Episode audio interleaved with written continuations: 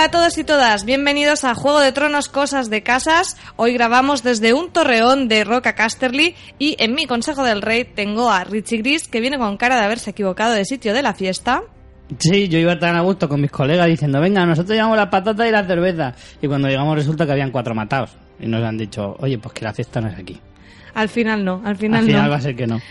Eh, además, hoy tenemos a Francis Nestoris que llega directamente desde el Banco de Hierro a cobrar diezmos, ¿Qué tal? ¿Cómo estáis, María Richie? con ganas de comentar el episodio. Y ¡Qué solemne! yo soy muy solemne porque soy María Tyrell, simpática como siempre, y me despido siempre, siempre, siempre con una la afilada lengua. Exacto, efectivamente. Madre mía, qué despedida más... Ay, qué ganica de hablar del capítulo de esta semana, ¿eh? Bueno, antes de empezar a hablar del capítulo, Richie, tienes que hacernos el spam correspondiente. Muy rápidamente, sabed que tenéis fansfiction.es, donde encontraréis todos nuestros podcasts, además de este que estáis escuchando de Cosas de Casas, tenéis fansfiction, que ha estado a tope toda la temporada, pero, Pero ahora no te está... pongas Richie por dos, o sea, no, tampoco Sí. es eso.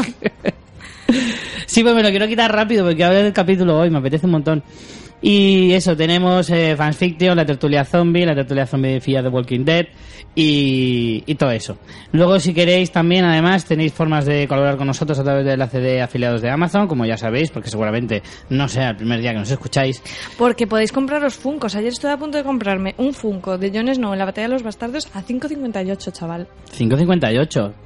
Me lo quitan de las manos. Totalmente. Pero se deja poca comisión, que, compren los Efectivamente. Los de Comic Con versión limitada, que el de 5 euros deja poquita comisión. Claro, de 100 pavos para arriba, ¿eh? Por favor. Eh, y también podéis haceros desde nuestra página de Patreon, podéis haceros mecenas y ya sabéis, a, tra- a partir de un dolarín al mes eh, podéis colaborar con nosotros para que nuestro proyecto vaya creciendo poco a poco. Y ya está todo. Ya está Muy todo. rápido todo, muy rápido.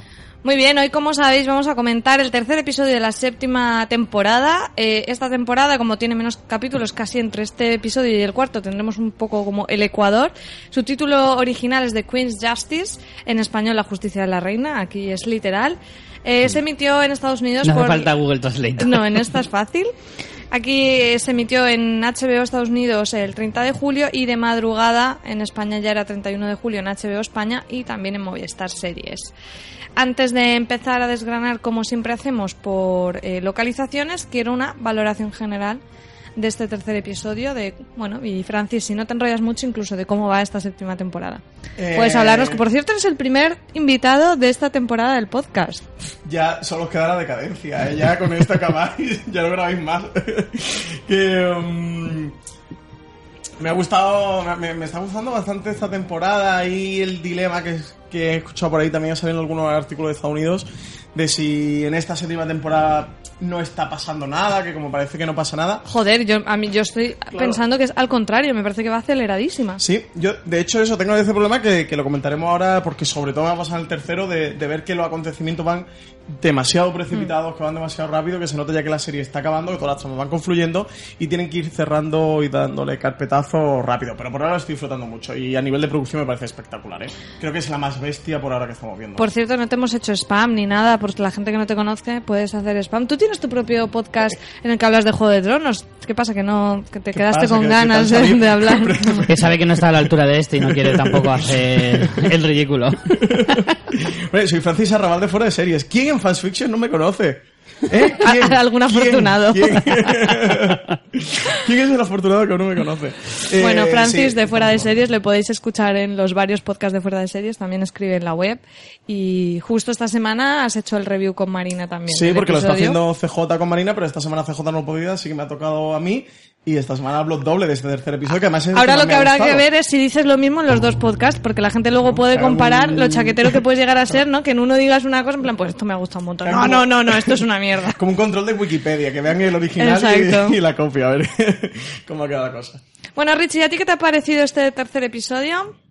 ¿Estás con Francis en que igual va un poco más acelerado? ¿Las opiniones de que va- no pasa nada? Yo ¿Ninguna de las dos? que mm, yo creo que la, la serie, como dijimos la semana pasada, está como colocando las piezas para la batalla, ¿no? O sea, lo que está sucediendo es lo previo a la, a la gran guerra que va a existir entre los dos bandos, que ahora claramente está eh, más o menos diferenciados, y en estos episodios pues nos están como preparando. Claro, evidentemente en una temporada de siete episodios nada más acostumbrados a 10 nos puede parecer que las cosas van un poco precipitadas, pero es lo que decía Francis, la serie se está acabando y tenemos que ir empezando a, a- cerrar cosas.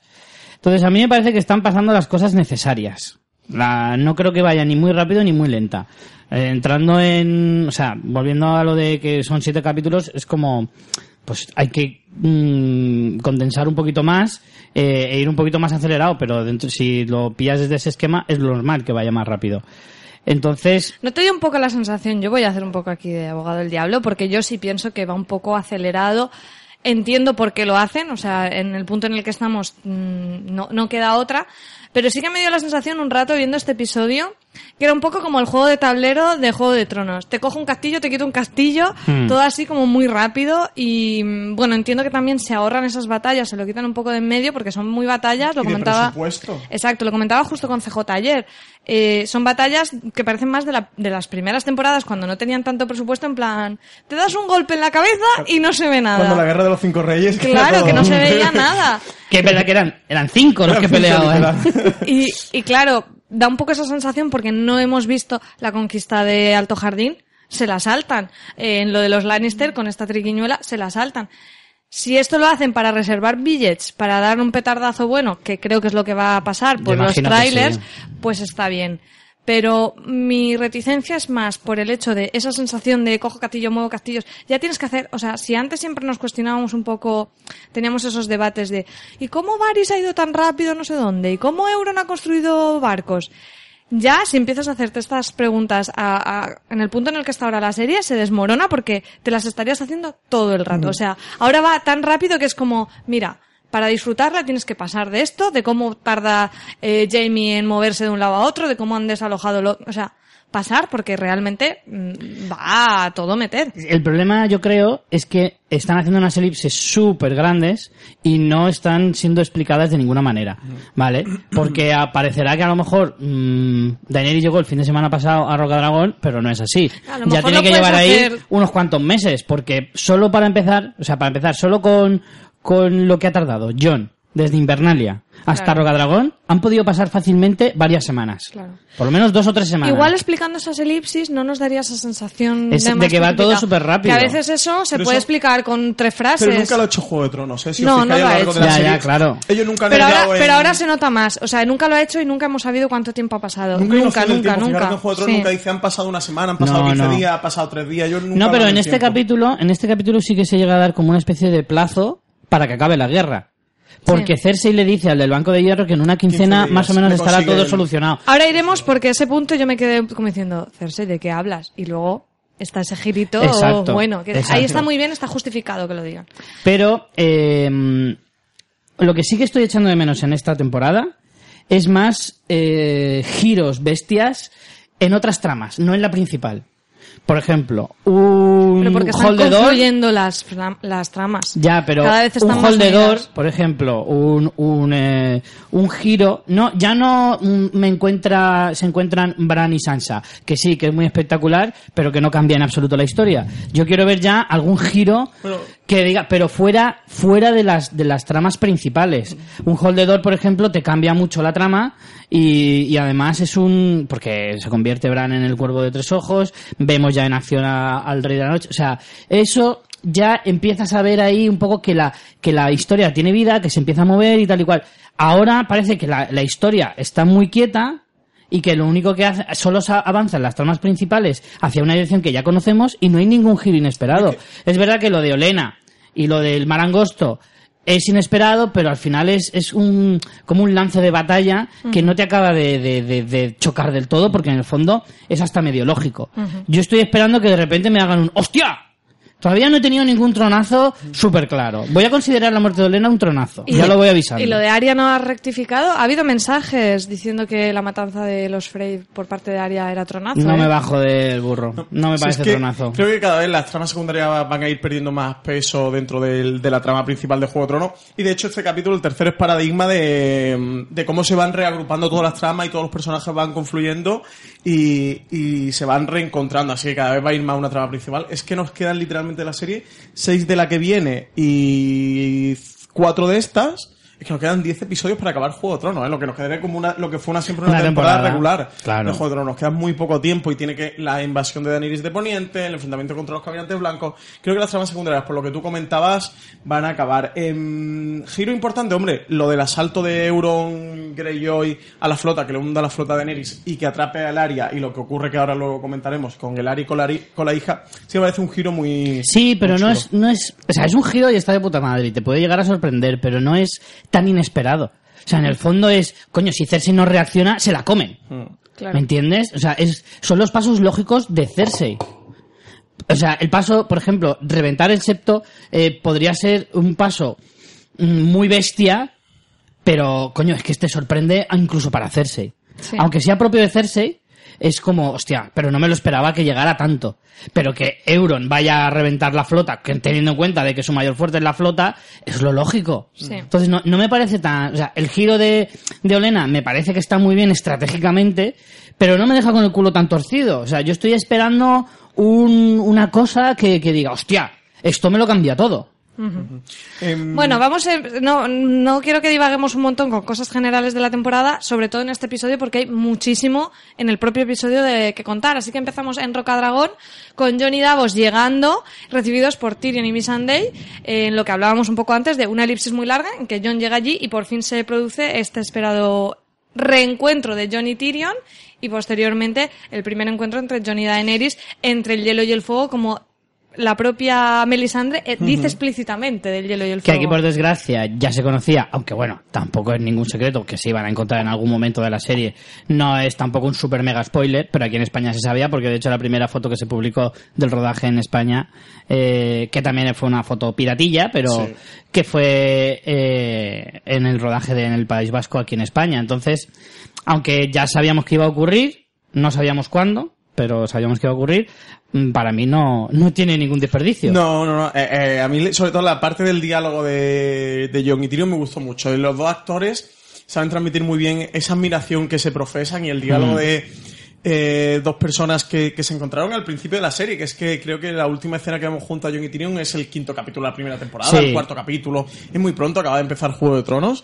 Y, y de los dos verse uno frente al otro de todo lo que hemos pasado y seguimos aquí. Y, y por el camino del punto en el que se conocieron y en el que se encontraron y en el punto en el que ahora se vuelven a ver. De hecho, eh, creo recordar como que se dicen el uno al otro lo del, lo del enano y el bastardo que hicieron el, que hacen el juego de cuando Tyrion lo conoce a él. Eh, y me pareció un encuentro muy bonito, sobre todo una escena que me parece bonita y muy entrañable entre esos dos personajes, que es de lo poco honorable que queda en Poniente. eh, Tyrion Además es que, si te fijas, han vivido vidas, mm, teniendo en cuenta la diferencia que hay entre ellos, ¿vale? Eh, han vivido vidas cierta, o sea, mm, mínimamente paralelas, en el sentido de que son dos tipos de personas que en un mundo como este han sido mm, pues repudiados eh, y, y en muchas ocasiones deshonrados porque uno por ser un bastardo y el otro por ser un enano. Y sin embargo son dos de los personajes más fuertes de todo el universo Juego de Tronos, son los que mayor personalidad pueden tener y son los que mejor se han sabido mm, mm, desenvolver teniendo en cuenta sus eh, sus trabas, ¿no? En el sentido de que, joder, de no ser nada, prácticamente, porque Tyrion, a pesar de ser un Lannister, mm, pues siempre ha tenido que luchar contra corriente. Y Jon, a pesar de ser un Stark, lo mismo. Estar entre comillas. Sí, sí, un poco la conquista de la voluntad y de la fuerza de dos personajes. Son dos parias sociales. De hecho, cuando empezamos, pues a ellos lo mandan al muro. Bueno, él se quiere ir al muro realmente, pero porque sabe que no tiene derecho a nada, ni herencia, ni absolutamente nada. Y, y Tyrion también, cómo se la ha ido recomponiendo. Y al final son dos de las personas mejor colocadas en ese juego de, de tablero ahora, en ese juego de, de tronos que, que está la serie. Así que, que un encuentro bonito. Y me gusta mucho también en la escena, el momento de mm, Ser Davos con, con Miss Sunday. Yo me subo con esta joven, que está muy bien. Me hizo mucha gracia de cómo ya pasa él, como es más como bonachón a, a, a hablar con ella, pasa un poco y, y, y lo encaminan hacia, hacia conocer a Daenerys, que va a ser la otra escena. Pero también tiene mucha gracia eh, un comentario que le hace Davos después a John que le dice, Jolín, ¿cómo cambia este sitio? Porque claro, o sea, Davos ha estado aquí como mano derecha o Sí, o mano del rey, casi. mano del rey de de- Stannis y, y claro, ha visto un montón de cosas y ahora viene con otro mm, líder en otras circunstancias y, y- y, claro, aquí y de hecho con los mismos enemigos Bueno, más o menos. Sí, más o menos, sí. Y con ¿No? tres reinas sentada en el, en el trono de... De hierro. de- bueno, no, De hierro y de rocadragón, De, claro. Rocadragón.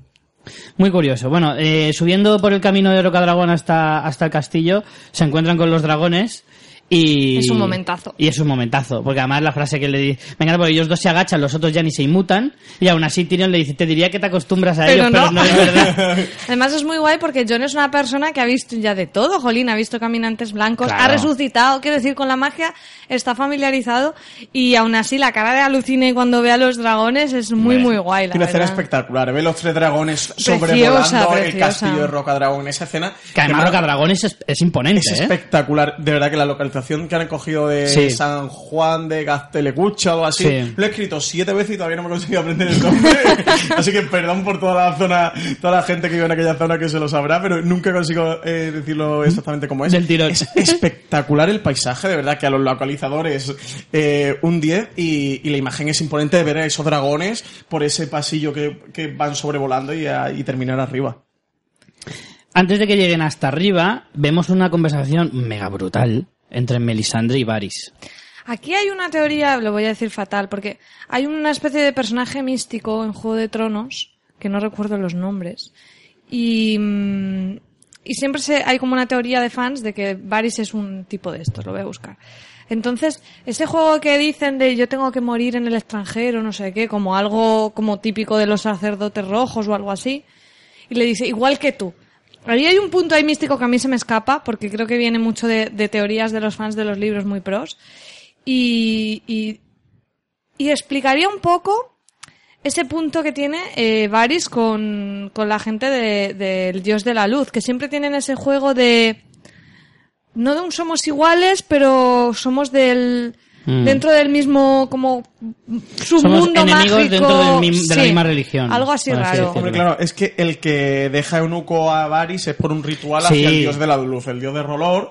Y... Un fuego oscuro. Un fuego Esa oscuro. es la sí. palabra. Que sí, no, pero los fuegos oscuros en la familia, eh, a, a lo mejor la estoy liando, eh. Perdón, lector de los libros que sabéis más de los libros que yo si me equivoco, pero los fuegos oscuros, la familia que junto con los Targaryen, eh, Sí, es una sa- casa. Salen, claro, salen de allí de Valiria, huyendo hacia Poniente, y es, y fue la casa siempre, por decirlo de alguna manera, hermana, eh, de apoyo valirio que, que tuvieron los Targaryen dentro de, de Poniente, la única otra familia valiria que había en Poniente. Y entonces lo que dicen de Varys es que es un descendiente de estos fuegos oscuros. Targaryen. Yo interpreté esa conversación como que mm, eh, le había leído el futuro y sabía que Varys moría en esta guerra. Sí, es como un poco de profecía, ¿no? Que ella sabe que va a morir en Poniente. Imagino que supongo que en la guerra contra los caminantes blancos, pero bueno, es una suposición que habrá Pero que ver hay acaba. hay una cosa que me quedó un poco... O sea, ella se quiere marchar, se va a Volantis, pero dice que volverá. Que volverá. Porque además dice, tengo que morir aquí en Poniente. Sí, pero entendemos que ella va a morir en la guerra. Yo presupongo, pero mucho presuponer todavía porque veremos a ver en qué Pero acaba la cosa. eso me hizo pensar, si se va a Volantis con la intención de volver para la guerra es por algo. O sea, quiero decir, no gana nada yendo y volviendo. Eso es porque a lo mejor al ir es porque se quiere traer algo. Y yo pensé, a lo mejor se trae a los sacerdotes rojos como parte del ejército contra los caminantes. Sí, Digo, ellos como tienen poderes de fuego y tal y cual, serían unos buenos aliados a, a la hora de guerrear, con hechizos, con, yo qué sé, aunque solo fuera para hacer espadas de fuego, ¿sabes? Como artesanos, llámalo como quieras, ¿vale? O como apoyo, me da igual. La cuestión es, si es verdad que va a hacer eso, oye, pues genial. También es cierto que ella, eh, o sea, me, me casa mucho esta teoría más que nada porque ella, cuando John la destierra, le dice, yo te puedo ayudar mucho en esta guerra. O sea, puedo ser muy valiosa en esta guerra. Y es como que ella tiene que, que- que jugar un papel crucial en esta, en esta historia y no lo va a hacer desde Volantis. Claro, es que pensemos que si el enfrentamiento es entre el dios de la luz y el rey de la noche, Claro. ella como casi máximo representante del dios de la luz en, en Ponientes sí que tiene todo el sentido, ¿no? Porque es, es la persona que está canalizando las profecías. Lo hemos visto un poco también en, en el pasaje de Toros de Mir, en el capítulo anterior con lo del perro, que le enseña la visión que está en el fuego. Ahí está. Pero sí que los sacerdotes rojos, que además vimos una sacerdotisa roja que, que iba a ver a Daenerys. y que ¿Cómo olvidarla? ella. ¿Cómo ¿Cómo olvidarla? sí que deben de tener un papel protagonista, imagino, en el enfrentamiento, porque es el punto de conexión más fuerte que tenemos con ese dios de la luz, con ese dios de Rolor. Claro, por eso, porque en realidad hasta ahora nos han enseñado eh, pocos sacerdotes rojos y la mayoría pues eran más profetas Sí, que otra cosa o predicadores. Pero claro tenemos a Toros de Mir que también es un sacerdote rojo y y oye es un buen guerrero. O sea que podemos encontrar a más gente de este tipo. Y a lo mejor esa es la razón por la que ella se va a Volantis, para traerse a esa gente y, y luchar desde su propio frente y aunque sea desde su propia fe del, del dios de la luz, porque claro, el peor enemigo que pueden tener ahora mismo es el rey de la noche, eso seguro. Bueno, continuando con, con la trama, eh, por fin encon- eh, tenemos la primera escena el que compartida entre John y Daenerys, esperadísima por otra parte, y, y que bueno, que no ha dejado indiferente a nadie.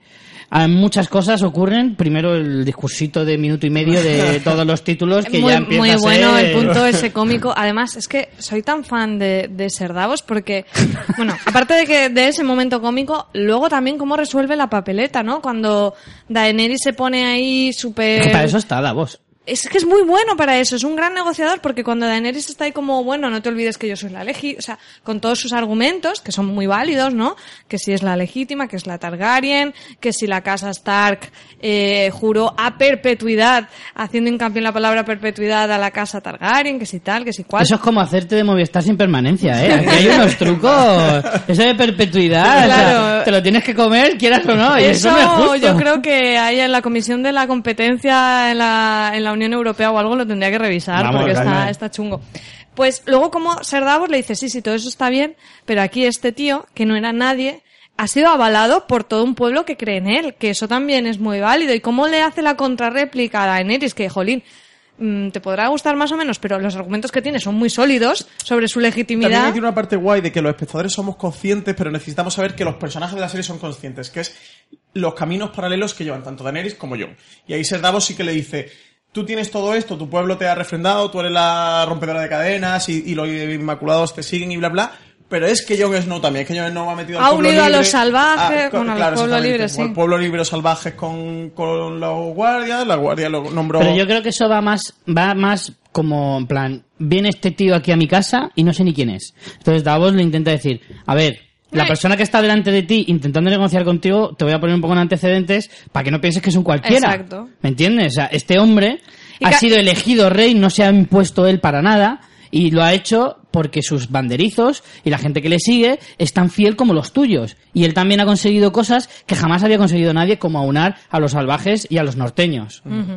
Además está muy bien cuando está ahí haciéndole todo eso y casi se le escapa lo de resucitar. Sí. Que el otro le mira en plan, "Chu, chu, chu, chu, chu". Es Con muy que bueno. se crea lo de los caminantes ya es suficiente. Lo comentábamos como diciendo, "Ch, calla, vamos por partes, Vamos por partes. que hoy tenemos que conseguir que se crea que hay un ejército de Lo muertos. de la resurrección lo vamos a dejar para el segundo fascículo. Pues yo pensaba que lo diría para hacerle la, eh, puntillita de que le creyera y que entonces entraría Melisandre para confirmar que eso es cierto. Porque, o sea, porque es verdad, dice, ha resucitado, sí, porque lo digas tú. ¿sabes? Ah, yo digo, no, yo me tiré en la playa y luego me desperté. No, es que estaba echándome la siesta. ¿Me entiendes? O sea, al final, cualquiera puede, puede decir eso y decir, sí, te lo va a creer porque lo digas tú que eres así de me guapo. resucité, que es como me pegué un ciego que no vea, estaba casi en coma y volví, que es como no tiene mérito, se llama resaca. Sí, te resaca. Entonces, al final es como, bueno, y entonces yo pensé que entraría Melisandre y que lo confirmaría, es decir, pues mira, ¿ves todos estos tajos de aquí? Esto los he cerrado yo. Hombre, pero está guay que eso conmigo. se lo guarden para más adelante. A mí sí me gusta que... Porque al final... Me parece que está bien, bien, bien retratado que al final son dos desconocidos que se encuentran teniendo en principio mm, puntos en discrepancia, porque es lo que pasa. Daenerys viene a reclamar los siete reinos, con lo que de entrada, sin saber nada, John para ella es un es un rebelde a, a su propósito. Entonces no olvidemos que ellos son dos desconocidos con intereses opuestos de entrada, que tienen esa primera oportunidad gracias al punto de conexión y de la confianza que tienen en Tyrion. Ambos. Del uno con el otro, exacto. Entonces, si de repente hubieran sido super colegas en plan Chocaso 5, choque de puños, qué colegas somos, hielo y fuego, no hubiera resultado creíble, porque en realidad parten de puntos bastante distantes y por mucho que esté Tyrion en medio, es como, oye, poquito a poco. Y son Entonces dos está muy bien personajes que han pasado mucho y que son muy claro, y que han, pa- desconfiados y que han ya. pasado mucho que es como, mira, a mí que no venga aquí el melenas este a decirme... No, el Rey del Norte, aquí. Rey del de- norte. venga aquí, la rubia de voto de los cojones, que me diga aquí que voy a que me ponga yo de rodillas. Claro, exacto. Y y además hay un punto que además está levantando mucha ampolla entre los fans, que es cuando Jon dice, yo no soy un Stark. Cuando ella le dice, los Stark juraron, que además ella es muy humillante con él de eh, tu antepasado, no sé quién Stark, cogió y se, Se que, que es Torren un, sí. que han tenido dentro de los Stark, de, de que sí que tiene esa mofa de los que se arrodillaron y... Claro, porque ah, lo del rey en el norte era previo a- al tipo este. ¿Cómo, es, ¿Cómo has dicho que se llama? Torren, ¿no? Torren. O sea, previ- lo del rey en el norte era previo a Torren.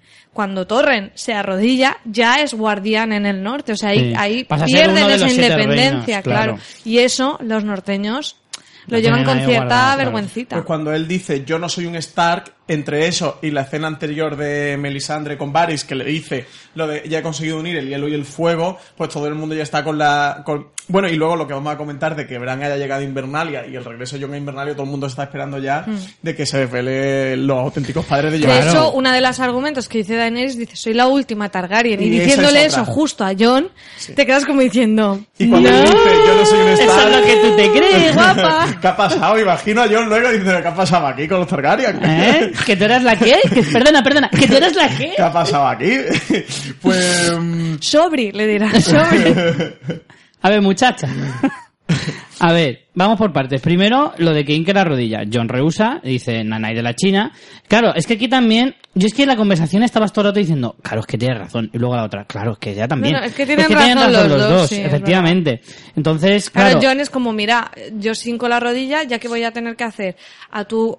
O sea, estoy a tu plegado a ti, a, lo que tú digas, de ahora vamos a atacar a hacerse, y no, la prioridad ahora no es esa, es como Claro. que yo no, no es problema.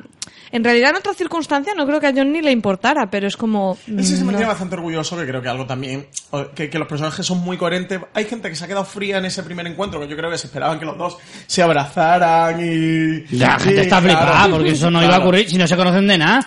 Y hay mucha gente que se ha quedado muy fría Eso es como ir a una cita ciega y ya Claro. de hostia, ¿cuánto te quiero? Pues no, vamos a ver. A ver, un contacto, un, en el first date. un invítame a algo, Hoy primero un tenemos- besico en la mejilla.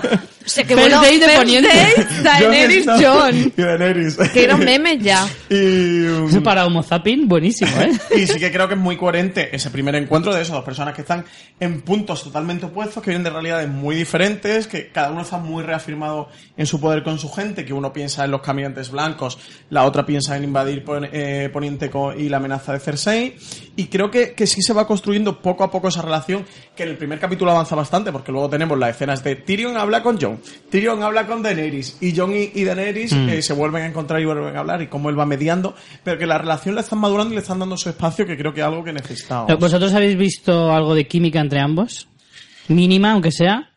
Es que aquí tienes ese enfrentamiento, porque realmente yo lo que tiene un enfrentamiento en el último encuentro es un diálogo de, venga, ok, te doy el vidriagón, venga, ok, gracias, me lo llevo, pero los personajes están muy distantes, creo que habrá que darle un poco más de tiempo. Pero no tienen tiempo, ¿eh? Es que no tienen tiempo para... O sea, esa teoría que hay, que mucha gente espera que se enamoren, se casen y que gobiernen juntos, eso no va a pasar, porque es que no hay tiempo de que pase. No tienen nada de coherencia que ocurriera. Yo creo que eso es inviable.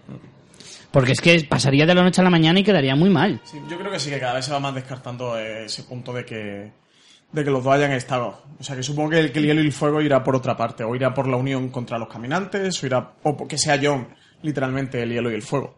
Claro, Es que eso sería Targaryen. más lógico. Eso sería más, Más que lógico. la unión de ellos dos. Pero a mí me decepcionaría mucho que dejaran a Daenerys en un segundo plano, en ese caso. No, se pueden aliar y que haya una alianza, pero bélica, no romántica. que Ah, no, romántica la alianza yo no siempre quiero. echamos porque tenga que ser romántica, puede Claro. matrimonio y puede ser bélica. Pero un matrimonio sin amor es como... ¿No? Un poco de bajona. Qué Hombre, qué romántico que eres, Richie. Richie. Yo es ¿Qué que para estas cosas soy muy... Soy, Especial comedias soy muy, muy Disney. Es rollo, si no me pones un final feliz, al final, ¿qué? Van a quedar ahí en plan, bueno, pues si quieres luego echamos una partida al dominó. Habrá que verlo, porque eso también ha quedado en muy plan, discutido. Vamos a llevarnos bien, pero nada de... ñaca ñaca. Normal. Yo espero que no, que no hagan la parejita, no me gustaría. A mí tampoco me gustaría, pero bueno, no sé. La verdad es que ahora mismo eh, Bueno. está la cosa un poco... ¿Cómo veis a Daenerys eh, asimilando el tema de los muertos? Porque al final Tyrion es, si yo te creo porque eres tú, pero ¿entiendes que lo que me estás contando... A mí eh, me resulta un poco chocante porque, jolín, con todo lo que ha visto eh, Daenerys, se ha cruzado todo el continente de esos y ha visto de todo. Desde la casa de los fantasmas a, bueno, para empezar, tiene dragones, luego la- las brujas, el que ella sea ignífuga, o sea, quiero decir, la magia existe, ella es consciente, también está muy familiarizada. No sé por qué le sorprende tanto que una leyenda que en realidad todo el mundo conoce, aunque sea una leyenda, la conozcan como leyenda, resulte ser cierta. Hombre, yo, creo que loco, no, ¿eh? claro, Se no lo toma por loco. Yo creo que lo que no le da es la importancia que tiene, porque de hecho ella dice, bueno, vale, vamos a quitarnos a Vale, sé Cersei qué- y luego vamos vale, a pelear por Hay eso. caminantes, pero sé que, que son cuatro gamberricos que están haciendo pintadas en el muro, Cuatro macarras. meando y diciendo, "Ah". ¿sabes? Son cuatro chiquillos. Hombre, si ves al Rey de la Noche así con la pinta bacala que tiene, a lo mejor Sí. lo entendería. Pero... Lo- yo lo veo en el parking de la Central, o sea, De normalmente. botellón de, de hidromiel en el muro, ¿no? Por eso que yo no con creo los que... carros y los subwoofers escuchando musicote de Yo no creo que no, le crea. Yo creo que, que piensa que, que no es para tanto. Que es que John viene en plan. mm, lo que le dice súper Vamos a morir apocalíptico. Vamos a todos. morir todos. Da igual quién se, las cenizas de quién estén en el trono de hierro. Es muy duro, John. Y claro, la otra está como diciendo: Mira, que acabo de llegar. Que el viaje es muy largo. Que estoy muy cansado. No estoy para estas tonterías, eh. Entonces, si no le creyera nada. Eh, ni siquiera le habría dado, cedido a lo del Vidriagón. ¿Quieres decir obsidiana? Que también vale. obsidiana. Obs- obsidiana. Obsidiana. Sí. Vidriagón. Que existe de verdad la obsidiana, ¿eh? Lo sé. Entonces, yo no lo sabía. Y. mm, ¿Pero también sirve para matar caminantes blancos? creo que sí. Sí. Entonces, hombre, si lo piensas, hay mucho caminante blanco en la central y esas cosas. A las 7 de la Así mañana. que, en realidad, mucho caminante cuadra sí. bastante. Sí, bueno, finalmente eh, vamos a... Es, muy bueno el girito de cuando llega Varys con las noticias de la flota de Euron y cómo eso es un poco un, un, un cambio para Daenerys de, "Oye, relájate, que esto mm, es una carrera de fondo y a lo mejor te conviene tener aliados. Que es luego la baza que juega Tyrion de decir, mm, porque ella está como no, no es que no lo creas, como, mira, yo no estoy para distraerme con estas cosas. O sea, no, no, no es tampoco que, que parezca loco, es como, mm, lo primero es lo primero. Y claro, Tyrion le dice, ojo, que lo que te estoy diciendo es, dale algo que no, que a ti no te cuesta especialmente y ten a alguien de cara, que acaban de capturar a Elaria y a Yara. Sí. Entonces está muy bien jugado y como le- al final a John le, le viene bien eso también.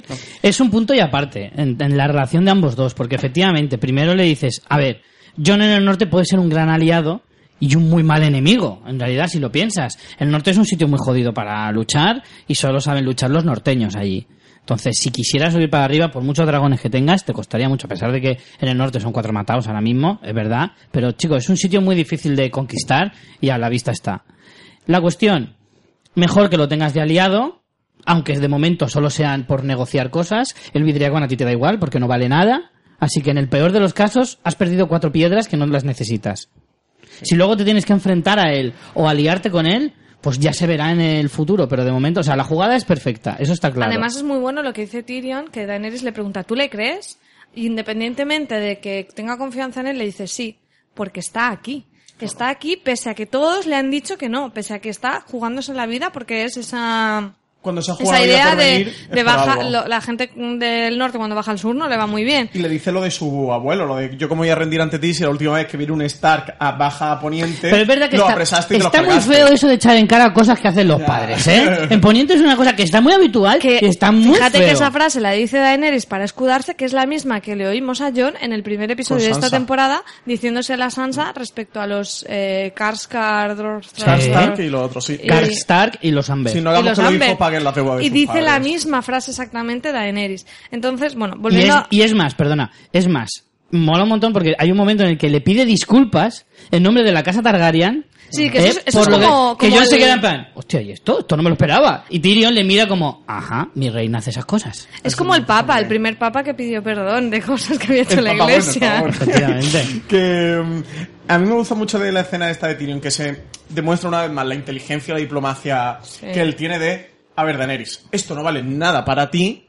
Para él valga o no valga para él tiene valor. Dáselo porque es algo que ya te va a deber y que nosotros podemos emplear las cartas. Ahí está. y porque luego se ha quedado si los Greyjoy y si los Tyrell y si los Dornieses en un plumazo ¿eh? O sea, Ahora luego hablaremos de cómo está la balanza Claro, en que- los ejércitos, porque lo que parecía estar súper claro para Daenerys, creo que ha cambiado mm, Esto radicalmente. parece una ¿eh? retransmisión de un partido, ¿eh? Sí, sí. Oye, Íbamos oye. 0-3 y ha remontado desembarco y vamos, yo creo que nos hemos puesto 4-3, Ya ha ¿eh? perdido tres aliados en un momento y entonces es muy inteligente decirle, oye, por lo menos no te enfrentes a él, no te busques un enemigo más, que no esté mí- acorralada por el sur y por el norte. A mí de Roca Dragón es que, de hecho, me quedo incluso más con el personaje de Tyrion negociando que con el propio encuentro, que es muy chulo, pero el personaje de Tyrion diciéndole eso de le creo porque está aquí jugándosela contra todos los que le han advertido y que si yo hubiera sido consejero, porque le dice Claro, eso hubiera también, dicho que no. le hubiera dicho que no Que no viniera, viniera, claro. y eso me da a entender que, que su motivación es mucho mayor y que por tanto eh, lo que dice tiene un peso y tiene, tiene más veracidad. Yo de todas formas creo que el encuentro entre Jon y Daenerys va a ganar mucho en retrospectiva. Más adelante cuando veamos la relación de ellos dos y volvamos a ver la escena del encuentro, creo que sí le vamos a dar más valor que tiene. Y el punto de lo de que Daenerys no se fíe de lo del Vidriagón es porque ella se piensa que va a hacer como un híbrido de venimos aquí a excavar por Vidriagón y realmente lo que hay es oro, que haya otra cosa. Que él ya no se fía del de- tanto del Vidriagón, de que el Vidriagón le da igual, pero sí que ella tiene un momento de desconfianza de y si no la está jugando de venimos a por el Vidriagón, híbridi, híbridi. Y te voy a, te voy a robar las joyas de la habitación. Claro, ella sí que tiene ese punto de confianza de no sabemos qué es lo que hay abajo, de oye, esta gente viene aquí como muy animada, ¿no? A escarbar en mi roca. Relax. Bueno, eh, luego hacemos recuento de ejércitos si queréis, cuando estemos en, eh, en Alto Jardín. Vamos a saltar a otra trama. eh, vamos al Mar Angosto, donde nos encontramos que el único barco superviviente de la batalla, o de los pocos que han podido escapar, eh, recoge nación. Y bueno, aquí la escena es muy cortita, simplemente le echan en cara el hecho de que si hubiera intentado salvar a su hermana, él no estaría aquí, la habrían matado. Lo Sí, cual, eso es pues, duro, ¿eh? Pero es verdad. y al final, si te fijas, todos le dan la espalda. Es como, pff, por mí, como si te pudres ahora mismo, ¿no? Estoy súper perdido con lo que va a pasar con Zion. Yo no creo- tengo ni idea Es de verdad, a dónde va a tirar. ¿eh? Yo creo que está que abocado a, a hacer una salvación redentora. Joder, morir. pero eso lo llevamos diciendo tres temporadas, ¿eh? Sí, Está ya le está costando a- la redención, ¿eh?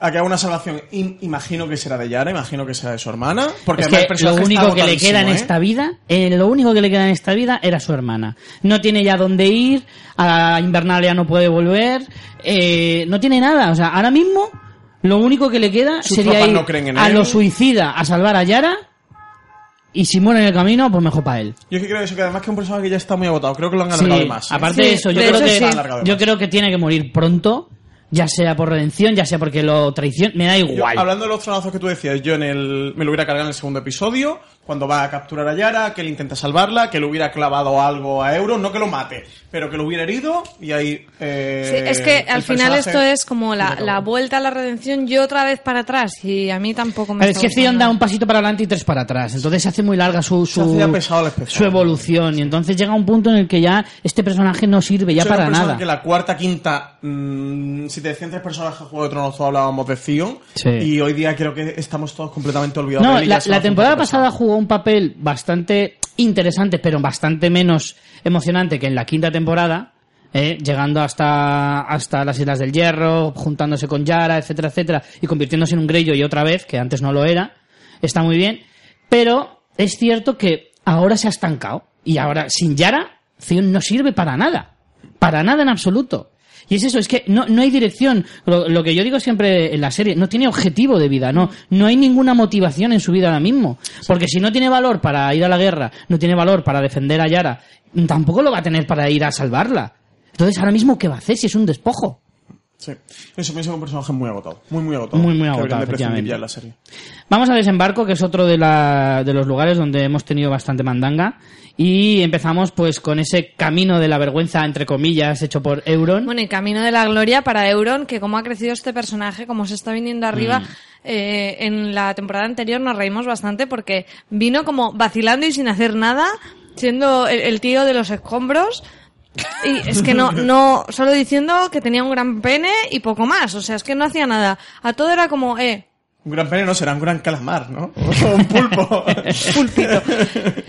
Es Eh, que- Su argumento definitivo era, la tengo muy grande, Zion, no tienes pene. O sea, Sí. así, Era recurrir a chiste fácil todo el así se pasó la mira, yo temporada. con tanto y tú con tan poco. Es muy, es muy cuñado. Era Euron. muy, era muy Sí, cuñado y, y era como, o sea, guay, pero mm, por ahora el gran pirata y el gran marinero y el gran guerrero no lo estoy viendo, solo estoy viendo al cuñado vacilón. Entonces, Eso era la temporada pasada, pero exacto. esta está y demostrando... esta me está gustando mucho ese giro que está dando, que eh, está, está dando unos momentazos. No solo la gloria y, y- y el giro que está dando ah, en el conflicto bélico, sino los pobres tascas que le están metiendo a mi queridísimo Jamie, Sí, tío, que son da una pena, intolerables. da una pena, Jamie, tío. es Esto, es, esto es- esto es bullying. Pero bullying del bueno. O sea, es, yo creo que es denunciable. A mí me hace mucha gracia el personaje de Euron porque no me lo pasaba tan bien con un personaje de Juego de Tronos desde Oberyn. Desde que Bueno, tampoco nos pasemos, no pasemos tampoco, ¿eh? No digo que sea mejor que Oberyn, digo que no me lo pasaba No, tan no bien. es puedes, mejor. no puedes, No no es puedes. mejor que Oberyn, No, no, no pero es mejor, no es mejor. en, en, en, eh, otro est- Ese rollo canalla que en tenía otro estilo Oberyn. diferente puede llegar a mola bastante. Es muy desagradable y Oberyn no era sí que es- desagradable. Oye, Es que en- miento, es que no está en la categoría Oberyn, está en todo caso en la categoría Ramsey. Es más cercano no, a Ramsey. no, Sí, es más, escucha, es más de la categoría, es más cercano a Ramsey que a Oberyn en ese sentido. ¿Por qué?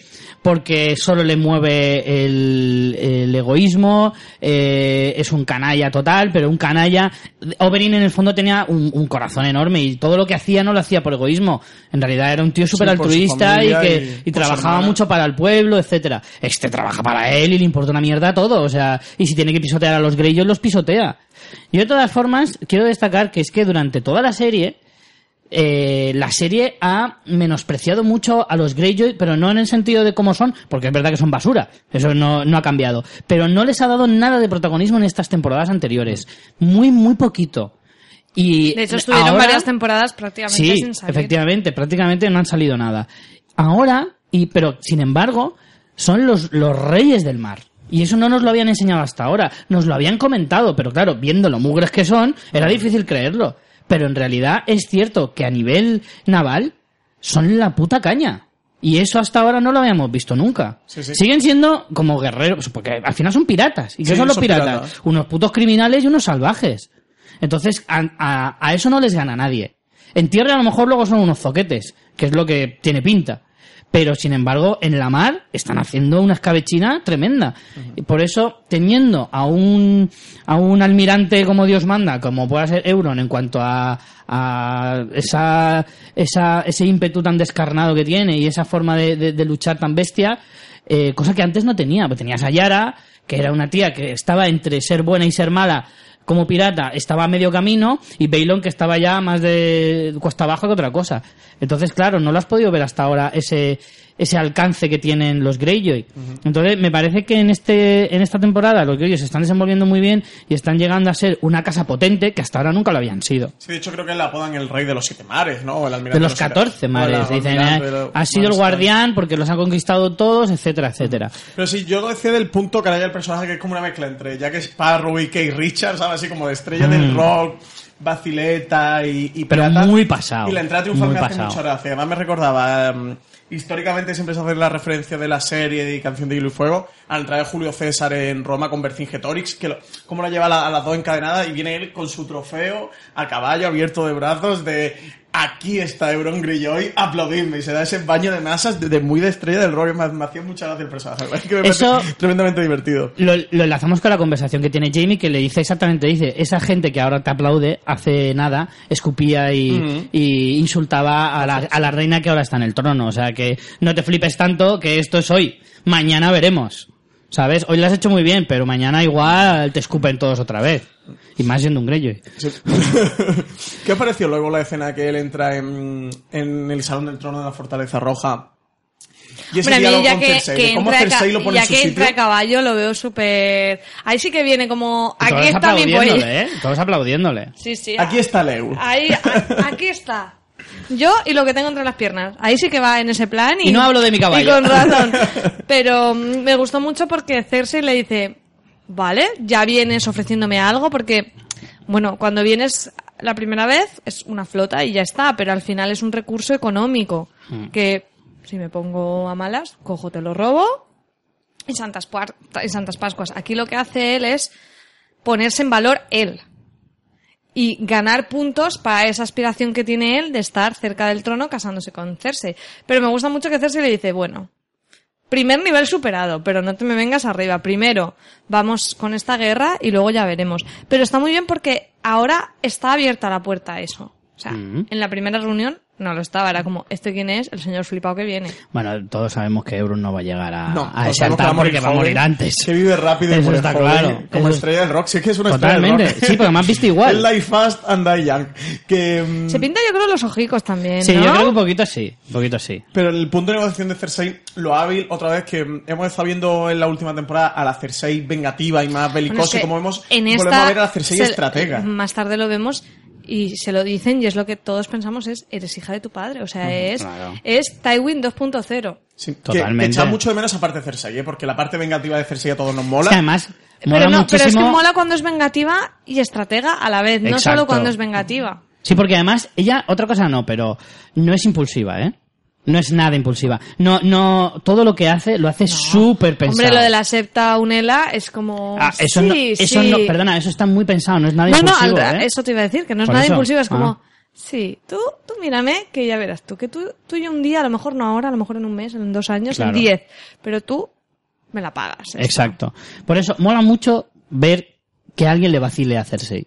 Por eso va a molar mucho que Euron, si se quiere pasar un poco de la raya, va a molar mucho lo que le pueda hacer Cersei. Porque es que en realidad es eso. Cersei, cuando más mola es cuando se pone hija de puta. Porque hija de puta no la gana nadie. Eso está clarísimo. Y es lo que vemos precisamente después. Que por cierto, el área está más buena de lo que yo me imaginaba. Incluso sucia. Está buena, pero que, que se parte, ¿eh? Incluso con mugre mazmorra, ¿no? Jolín, yo creo que incluso más. La mugre, la mugre mazmorra le sienta muy bien.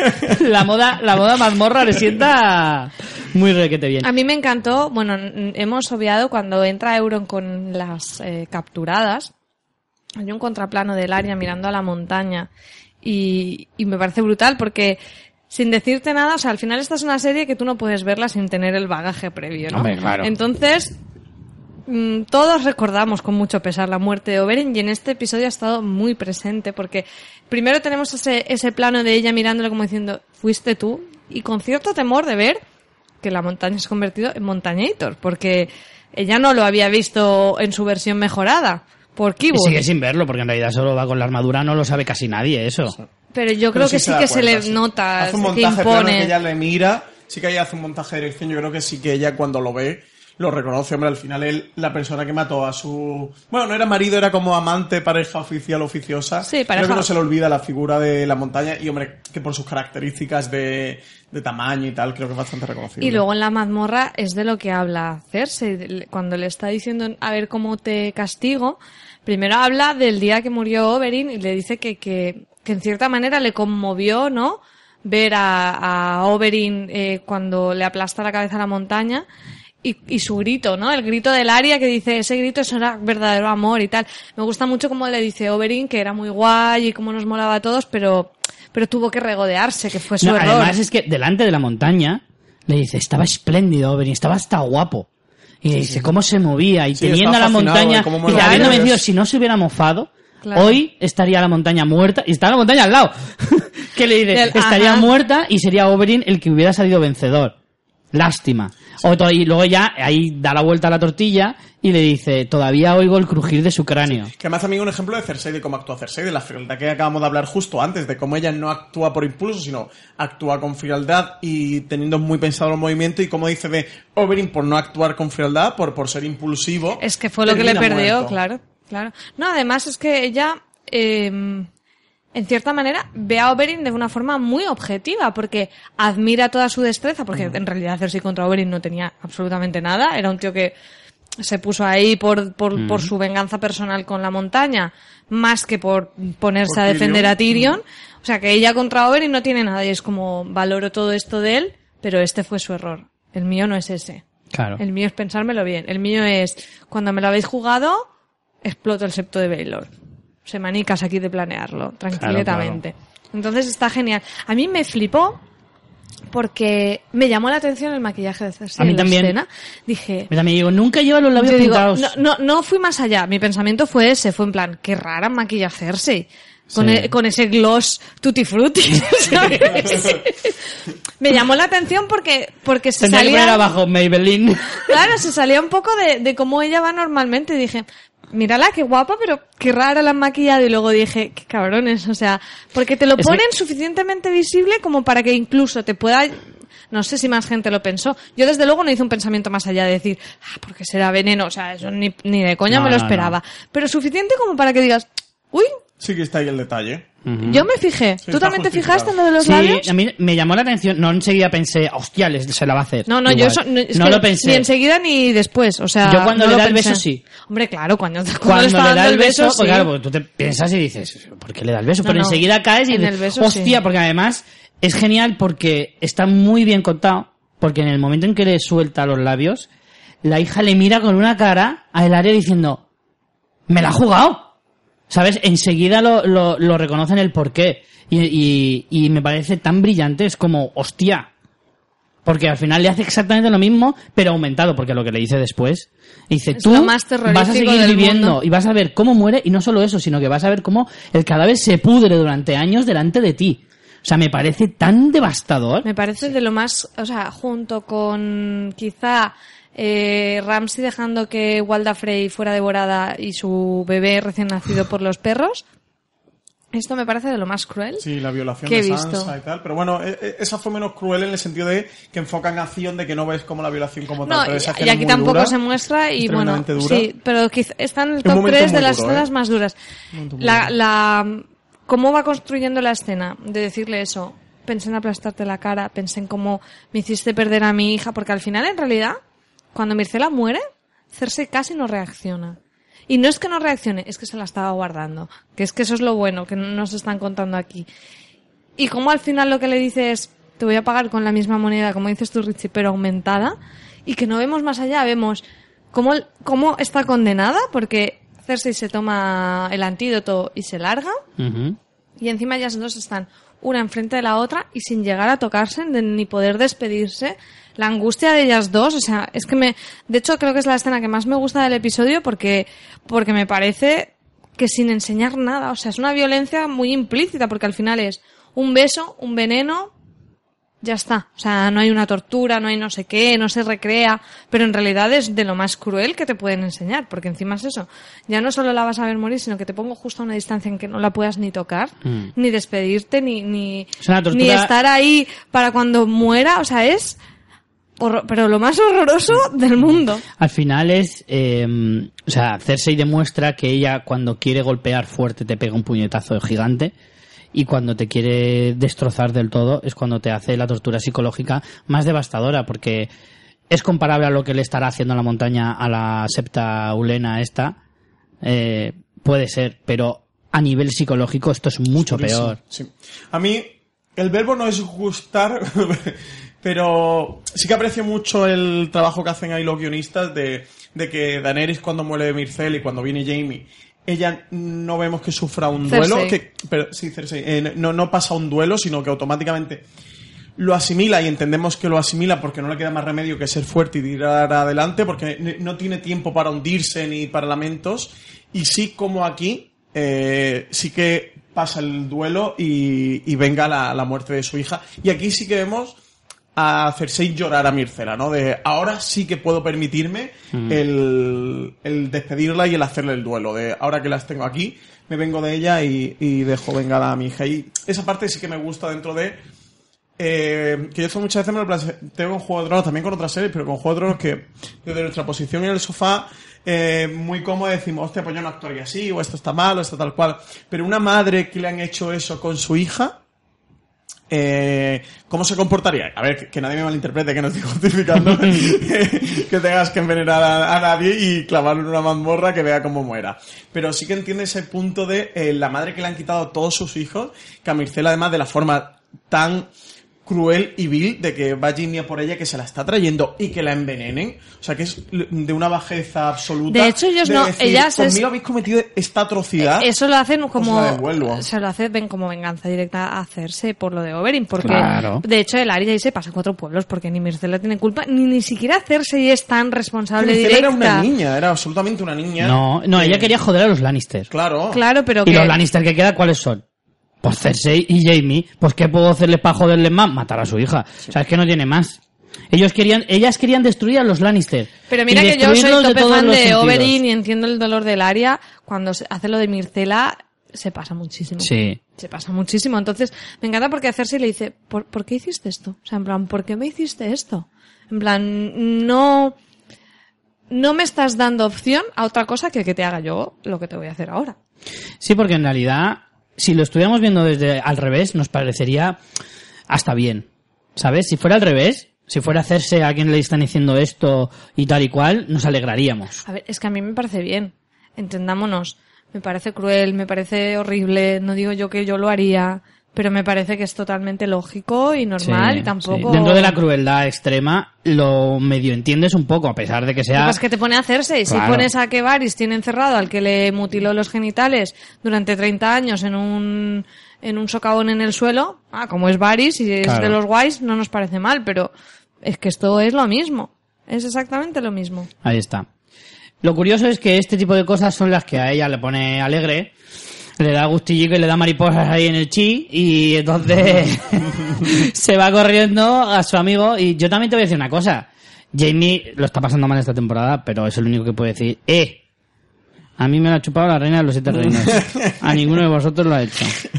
Con eso, ¿eh? Jamie que estaba cambiándose la ¿eh? mano, ¿te fijaste? Sí, estaba cogiendo la mano de dormir, La que lo mano de ponerse abierta. en la carica, así. que es la mano abierta, vez del puño Sí. cerrado, no es la mano abierta. La mano va a decir, "Mm", o la de, con el pulgar para chupárselo.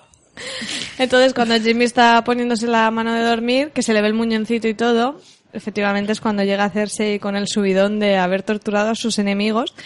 Y, y bueno, está bien porque necesitas también esta escena, en cierta manera, para luego el personaje de Jamie em, ver su total mm, ceguera y amor y obsesión con Cersei para hacer lo que sea. O sea, lo que sea. Con Olena, luego me refiero a la conversación. Pero yo más que con eso, me quedo con soy la puta ama y cuando entra la criada yo ya no me escondo de nadie. Yo voy a hacer la vida que me dé la gana hacer, el tiempo que me quede, que no sé si es mucho, seguramente no, tal y como está el patio. Me da igual. Y lo que antes era em, la vergüenza de mi familia, el gran temor, el gran secreto, nos cargamos a... Hombre, es que ahora soy la reina. Ahora es como, mira, soy la reina y que ya se ha y me tiro a quien quiero. Y si es mi me hermano, paso por pues el papo lo que me salga de las narices. No ha quedado nadie, la única que quedó soy yo, hago lo que me da la gana. Yo creo... Y, y la gran amenaza de decir, y todos estos saben que si se meten conmigo, lo que soy capaz de hacer. o sea, porque sí. es que ya no es solo yo soy la reina, sino soy la reina y todo el mundo sabe que soy la reina porque he explotado el septo de Baylor. Claro. Aunque ella sigue defendiendo que fue un terrible accidente. Bueno, sí. Aquí no le ha pasado. Claro. Que se le reviente abajo. Un ahí. cable pelado. que ese día no habían venido a todavía a hacer la revisión de los extintores. Aquí no ha pasado. Que, Sí, pero eso es lo típico que es lo que tienes que decir de cara a la galería, aunque tanto tú como los demás saben que es mentira. Pero ella, en realidad, eso lo, lo juega como baza. Es como, no, no solo soy la reina de los siete reinos, sino que todo el mundo sabe cómo he llegado aquí. Así que no me van a tocar mm, el chirri nadie, precisamente. No, solo uno. Solo uno. Solo y va a ser quien yo quiera. Y aunque lo sepáis si es mi hermano, pues Es me da igual. hay. Yo tengo que decir un par de cosas sobre esta escena. La primera, es una doble. La que sale en bolingas. la que, mm, Estoy ¿sí? convencido. Yo pensaba que ese era el cuerpo de Lena. No, y te voy a decir por qué. Porque esos pechos no son de Lina Headey. Porque Lina Headey enseñó los pechos en una película llamada 300 y no tenía esos No tenía pechos. teticas. Sí, los puede haber a lo mejor cambiado, se ha ¿eh? operado. no son operados porque los que salen ahí no son operados porque en Juego de Tronos no sale ningún pecho operado. Bueno, no. Al menos Sunday- no al aire. el de Miss Mi Sunday el otro Sunday día ha operado los pechos. Mi Sunday no. Tiene un aumento considerable. Mi Sunday se ha operado los pechos. Te pongo la foto de la segunda temporada y te lo Hay un digo- aumento de masa. Lo dudo bastante. No, ¿eh? se los ha operado fantásticamente bien porque están preciosos y con una caída preciosa. Pero lo ha confirmado ella que se los ha operado. Pues tampoco Pero, lo he investigado no tanto, estoy Ahora, pero... seguro, ahora ¿eh? escribimos un WhatsApp y le preguntamos. Yo no estoy tan seguro. No estoy tan seguro. Vamos a ver, ¿cuántos años tiene esta muchacha? Mi Sunday tendrá veintipocos. Pues 20 y lo que tenga, no te crecen los pechos así. No está en edad de crecimiento. O, o sea, toma las hormonas de Messi. Richie, o... deja Google Imágenes. No, no, no, yo esto lo tengo que ver. Faremos el Hombre, podcast, faremos un momento el podcast. Hombre, claro, esto hay que descubrirlo, no se puede seguir. avanti- Sunday nude o... Muy Sunday. Estamos haciendo esto de verdad aquí en directo. Pero mi Sunday en las primeras temporadas no salían tetas. Que salió en tetas en el río, que se mira con... Sí, pero esa fue la cuarta, te- quinta temporada. Eso fue la quinta temporada. Bueno, me da igual. A ver. Estos pechos no son los que vimos en el esos, episodio anterior. esos pechos no están operados, vamos. No, estos son los de la otra temporada. Claro, ¿y La- ahora qué? Y ahora son otros. Que no, hombre, que no. Bueno, Richie, me da igual. Mira aquí. ¿Tú quieres pensar que no? Aquí hay una entrada de, de Game Facts. Who has the better boobs? Ah, no, no, es- ah, no, me, me confundo. Esto es que quién tiene mejores tetas, si Missandei o Melisandre. Está muy bien. Creo que no va por ahí. No, pero sí que creo que yo lo leí por ahí, ¿eh? Yo, bueno, en fin, no voy a entrar en eso, pero yo creo que no, ¿eh? Yo me mantengo. Ahora bien. Eh, Tú vives feliz en esa ilusión, En no cualquier nada, caso, Richie. en cualquier caso, si ya uso una doble en su momento, creo que está haciendo. Pero además, esa proclama en plan, Y además- en Juego de Tronos no salen pechos operados. ¿Por Pero por qué? lógica, por lógica. ¡Qué lógica! ah, Lógica hay- medieval, ¿no? claro. Ah, en cambio, en el medievo iban todas depiladitas preciosas. Esa lógica medieval es una mierda. No, pero vamos a ver, es que sería muy absurdo. Pero- y hasta ahora todas las que hemos Oye. visto, no. Mira que hay tetas en Juego de Tronos. No he visto ninguna que sea particularmente No, porque, obvio que están porque estarán operadas. bien operadas algunas o lo que sea. la pero- inglés brasileña estaban pegando duro en, el, Estaban en el en- 1400, en el Renacimiento empezaron a pegar duro, ¿eh? Yo no, no pero creo. Tu, tu lógica, en plan, aquí por fidelidad a la historia de Poniente no vamos a sacar pechos operados. Por supuesto. Creo que es venirte un No poco sé, arriba, pero vale. Que sí que fuera Lena Headey porque, hombre, en el... No se le ve la cara en ninguna de las escenas en las que se asoma, ¿eh? Claro, el Walk of Shame, hostias, es que ella para interpretar esa escena ya era realmente dura como para hacer que vayas desnuda y encima, y encima interpretarla. Así que entiendo mucho el ponme una doble y yo solo hago la expresión de la cara. Porque Pero es yo sé que- que psicológicamente debería ser muy duro. Pero en esta escena hay un desnudo que ya sale de, mm, de espaldas, que bueno, Sí, que le asoma no- un poco el pecho por el lateral, pero tampoco tiene. Yo no lo pensé mayor- que fuera una Sí que, doble, que pero- que- sí que yo me di cuenta de la parte del aumento de pecho que tú comentas, Richie, de 300, pero, pero no sé. Mm, Bastante claro, pero pero, vamos, yo me mantengo en que no es ella, que es otra vez un doble, creo yo. Yo creo que es una escena en la que no.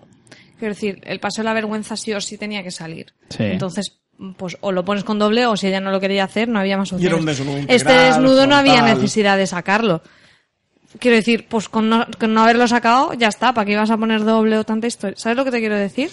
Siento discrepar, pero estoy viendo aquí la foto del capítulo anterior en el que sale y prácticamente tiene las mismas. Yo no sé dónde he visto ese aumento considerable. Bueno, pues no lo sé. Lo A lo mejor es que ese día le pillaba poco antes de la regla que eso se hincha más. Pues revi- revisaremos las fotografías, pero no pasa nada. Yo ha- haría ese estudio de campo. y hacemos la comparativa, pero vamos, estoy convencidísimo de que mi Sunday no se ha operado. Pues no sé. Bueno, vamos a seguir, por favor. Sí. Otra cosa de la escena que quería comentar. Eh, bueno, teníamos más o menos claro eh, que Aria iba para Invernalia, ¿cierto? Porque yo pensé por un momento que a lo mejor la sirvienta que entra podría ser Aria. La, sirvi- la sirvi- Ah, no hostia, entra. la que está a la puerta. La que está a la puerta. Podría ser Aria que ya está en desembarco. Sería muy pronto, ¿no? Pero es que no, digo- no me queda claro si Aria al final decide irse para el norte o no. Yo creo que sí, pero aparte me parecería muy desenvolver, desenvolver los acontecimientos muy pronto. Creo que ese personaje está ahí metido para que veas que a ella ya se antepone ante todo y que le da igual, que, que, Sí. que me acuesto con mi hermano, sí, ¿y qué? Tú Yo y digo que, no digo que sea ella, pero es que se me pasó por la cabeza que a lo mejor podía ser Aria. Yo sí que creo que va a haber Invernal y que va a haber un, una reunión de Stark, de cara a cuando vuelva John, que se confluyan John, Arya, Sansa y Bran, que además que creo que va a ser un momento para los fans y para los espectadores muy bonito. Muy de, tremendo, de ver ¿eh? de, de esos hermanos después de la primera temporada cómo se disgregan y se separan todos, que Rickon y Rob han quedado por el camino, de verlos juntos de nuevo y, y ver esos Stark que planean hacer, que, que- que- Al final, si lo piensas, no han muerto tantos Starks. No, porque Rickon acaba de morir, como quien dice. Catelyn Solo murieron Catelyn, Ned y Rob. Lo que pasa es que murieron muy, muy rápido, como muy de golpe, y luego los demás Stark se han desperdigado. Y parece que la familia eh, se había roto por completo, pero en realidad ahora lo piensan, se van a juntar cuatro, Cuatro. que no está mal tampoco. Pero bueno, antes de, de ir a Invernalia, vamos a cerrar con desembarco y tenemos esa última conversación entre Taicho Nesto- Nestoris, que es este eh, Mark Gatiss, el actor Mark Gatiss. Sí, el, de, el Mike de Rock de Sherlock. Correcto. Este enviado del Banco de Hierro al que ya conocíamos de, de esas negociaciones con Stanis y que además tienen, las comentan en este capítulo. Y Es buenísimo lo de por quién vas a apostar por una chiquilla, además le desprestigia de ese modo eh, que os ha jodido el negocio de los esclavos, que me encanta como él dice en plan, el negocio de... Sí, está en recesión. Está en recesión, o sea, me parece Fue, fantástico. fue muy Rajoy, ¿eh? sí, de bueno, estamos trabajando en otras alternativas. Estamos trabajando en ello. Estamos por viendo lo de, lo de pagar poco. o sea, en algunos países se lleva bastante. Me pareció fantástica la conversación y aquí es donde comentaba yo antes que se hace explícito lo que dice, lo que decíamos antes de Cersei es una digna sucesora, eh, incluso versión mejorada de Tywin. Sí, sí, porque Tywin dentro de lo que cabe era bastante cabrón, pero era bastante diplomático. No, era bastante conservador. Sí. No creo que tomara muchos riesgos. Claro, no- Entonces no, tampoco iba, podía no iba tan, tanto. no iba tan a lo bestia y, y iba más en plan, vale, somos duros, pero tampoco nos vamos a salir del guion. Pero a esta le da igual, a esta le da igual 8,80 y va a por todas. Además sabe que es que, también es que la situación de Cersei es muy diferente a la de Tywin, en el sentido de que Cersei es o me comen, o como o me comen. Entonces Tywin no tenía ese problema porque no tenía tantos enemigos y podía labrarse muchas más amistades.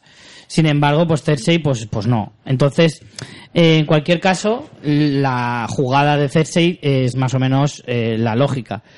Eh, la conversación, la verdad es que está muy bien, pero ahí me quedó más o menos, no me quedó tampoco muy claro es decir, o sea, lo que le convence Cersei a este hombre es, primero, no financies a los otros, y segundo, Dame un placer para pagarte. para porque, pagarte, pero no para ver, que le dé más dinero, ¿no? No, para pagar la deuda. Claro. Y ya sabemos de dónde saca el dinero. Eh, luego vamos por ahí. Vamos para Hombre, a Invernalia. mí ahí lo que me sorprendió fue como, ¿dónde va a hacerse flipada? O sea, 15 Claro. días, Sí, vas a solucionar me eso. muy Pero luego está muy bien "Vale, resuelto". Sí, sí, Pero ¿sabes qué pasa? Que en ese momento da la sensación de que se está refiriendo a que la guerra va a terminar en 15 días. Pero no es eso a lo que se refiere. Se refiere a que lo ten- tendrá el dinero en 15 días. Aún así dices, ¿y el dinero en 15 días? A mí también me sorprendió, ¿eh? Claro, Igualmente. pero claro, porque no nos esperábamos la jugada maestra, que es que la verdad es que eso sí que era súper difícil de prever. Total, que nos subimos para Invernalia y ahí vemos primero pues Sansa haciendo un poco de gestión de suministros, que está muy bien. Se ha sumado, ha asumido el papel de, de líder allí en el norte y lo está haciendo muy bien. Y me quedo con la conversación con Meñique, brutal, increíblemente brutal, en la que Meñique intenta decirle, Primero, un, otro zasca de, de, de Sansa, otro más esta temporada, a Meñique, cuando le dice, yo conozco muy bien a Cersei y es muy cabrona. Y dice, me estás diciendo que la que ha matado a toda mi familia, que me ha intentado ¿Es matar mala a mí, gente? es mala Vaya. gente, vaya. Eh, Consejo bueno, ¿eh? consejazo. Está, está fantástico. Thanks for the info.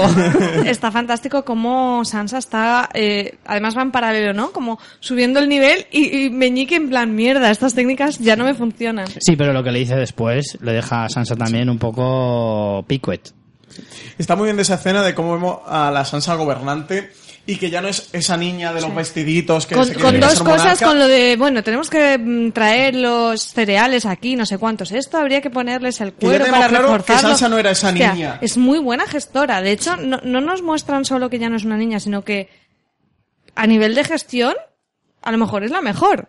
Sí, de hecho, el, Porque hay cosas que dice, hostia, esto no lo habíamos pensado. Sí, que ya lo de hecho este, el, el de Nido de Águilas, que no recuerdo el nombre, Sí. eh, le dice, le dice, muy buena observación, o sí, tiene razón, y enseguida se pone a ello. O sea que en realidad eh, los demás también se dan cuenta de que lo está haciendo muy Sí, bien, de que no es una líder... Con hierro las armaduras, ¿no? De- de Efectivamente. son Con de cuero, para que no se hiele.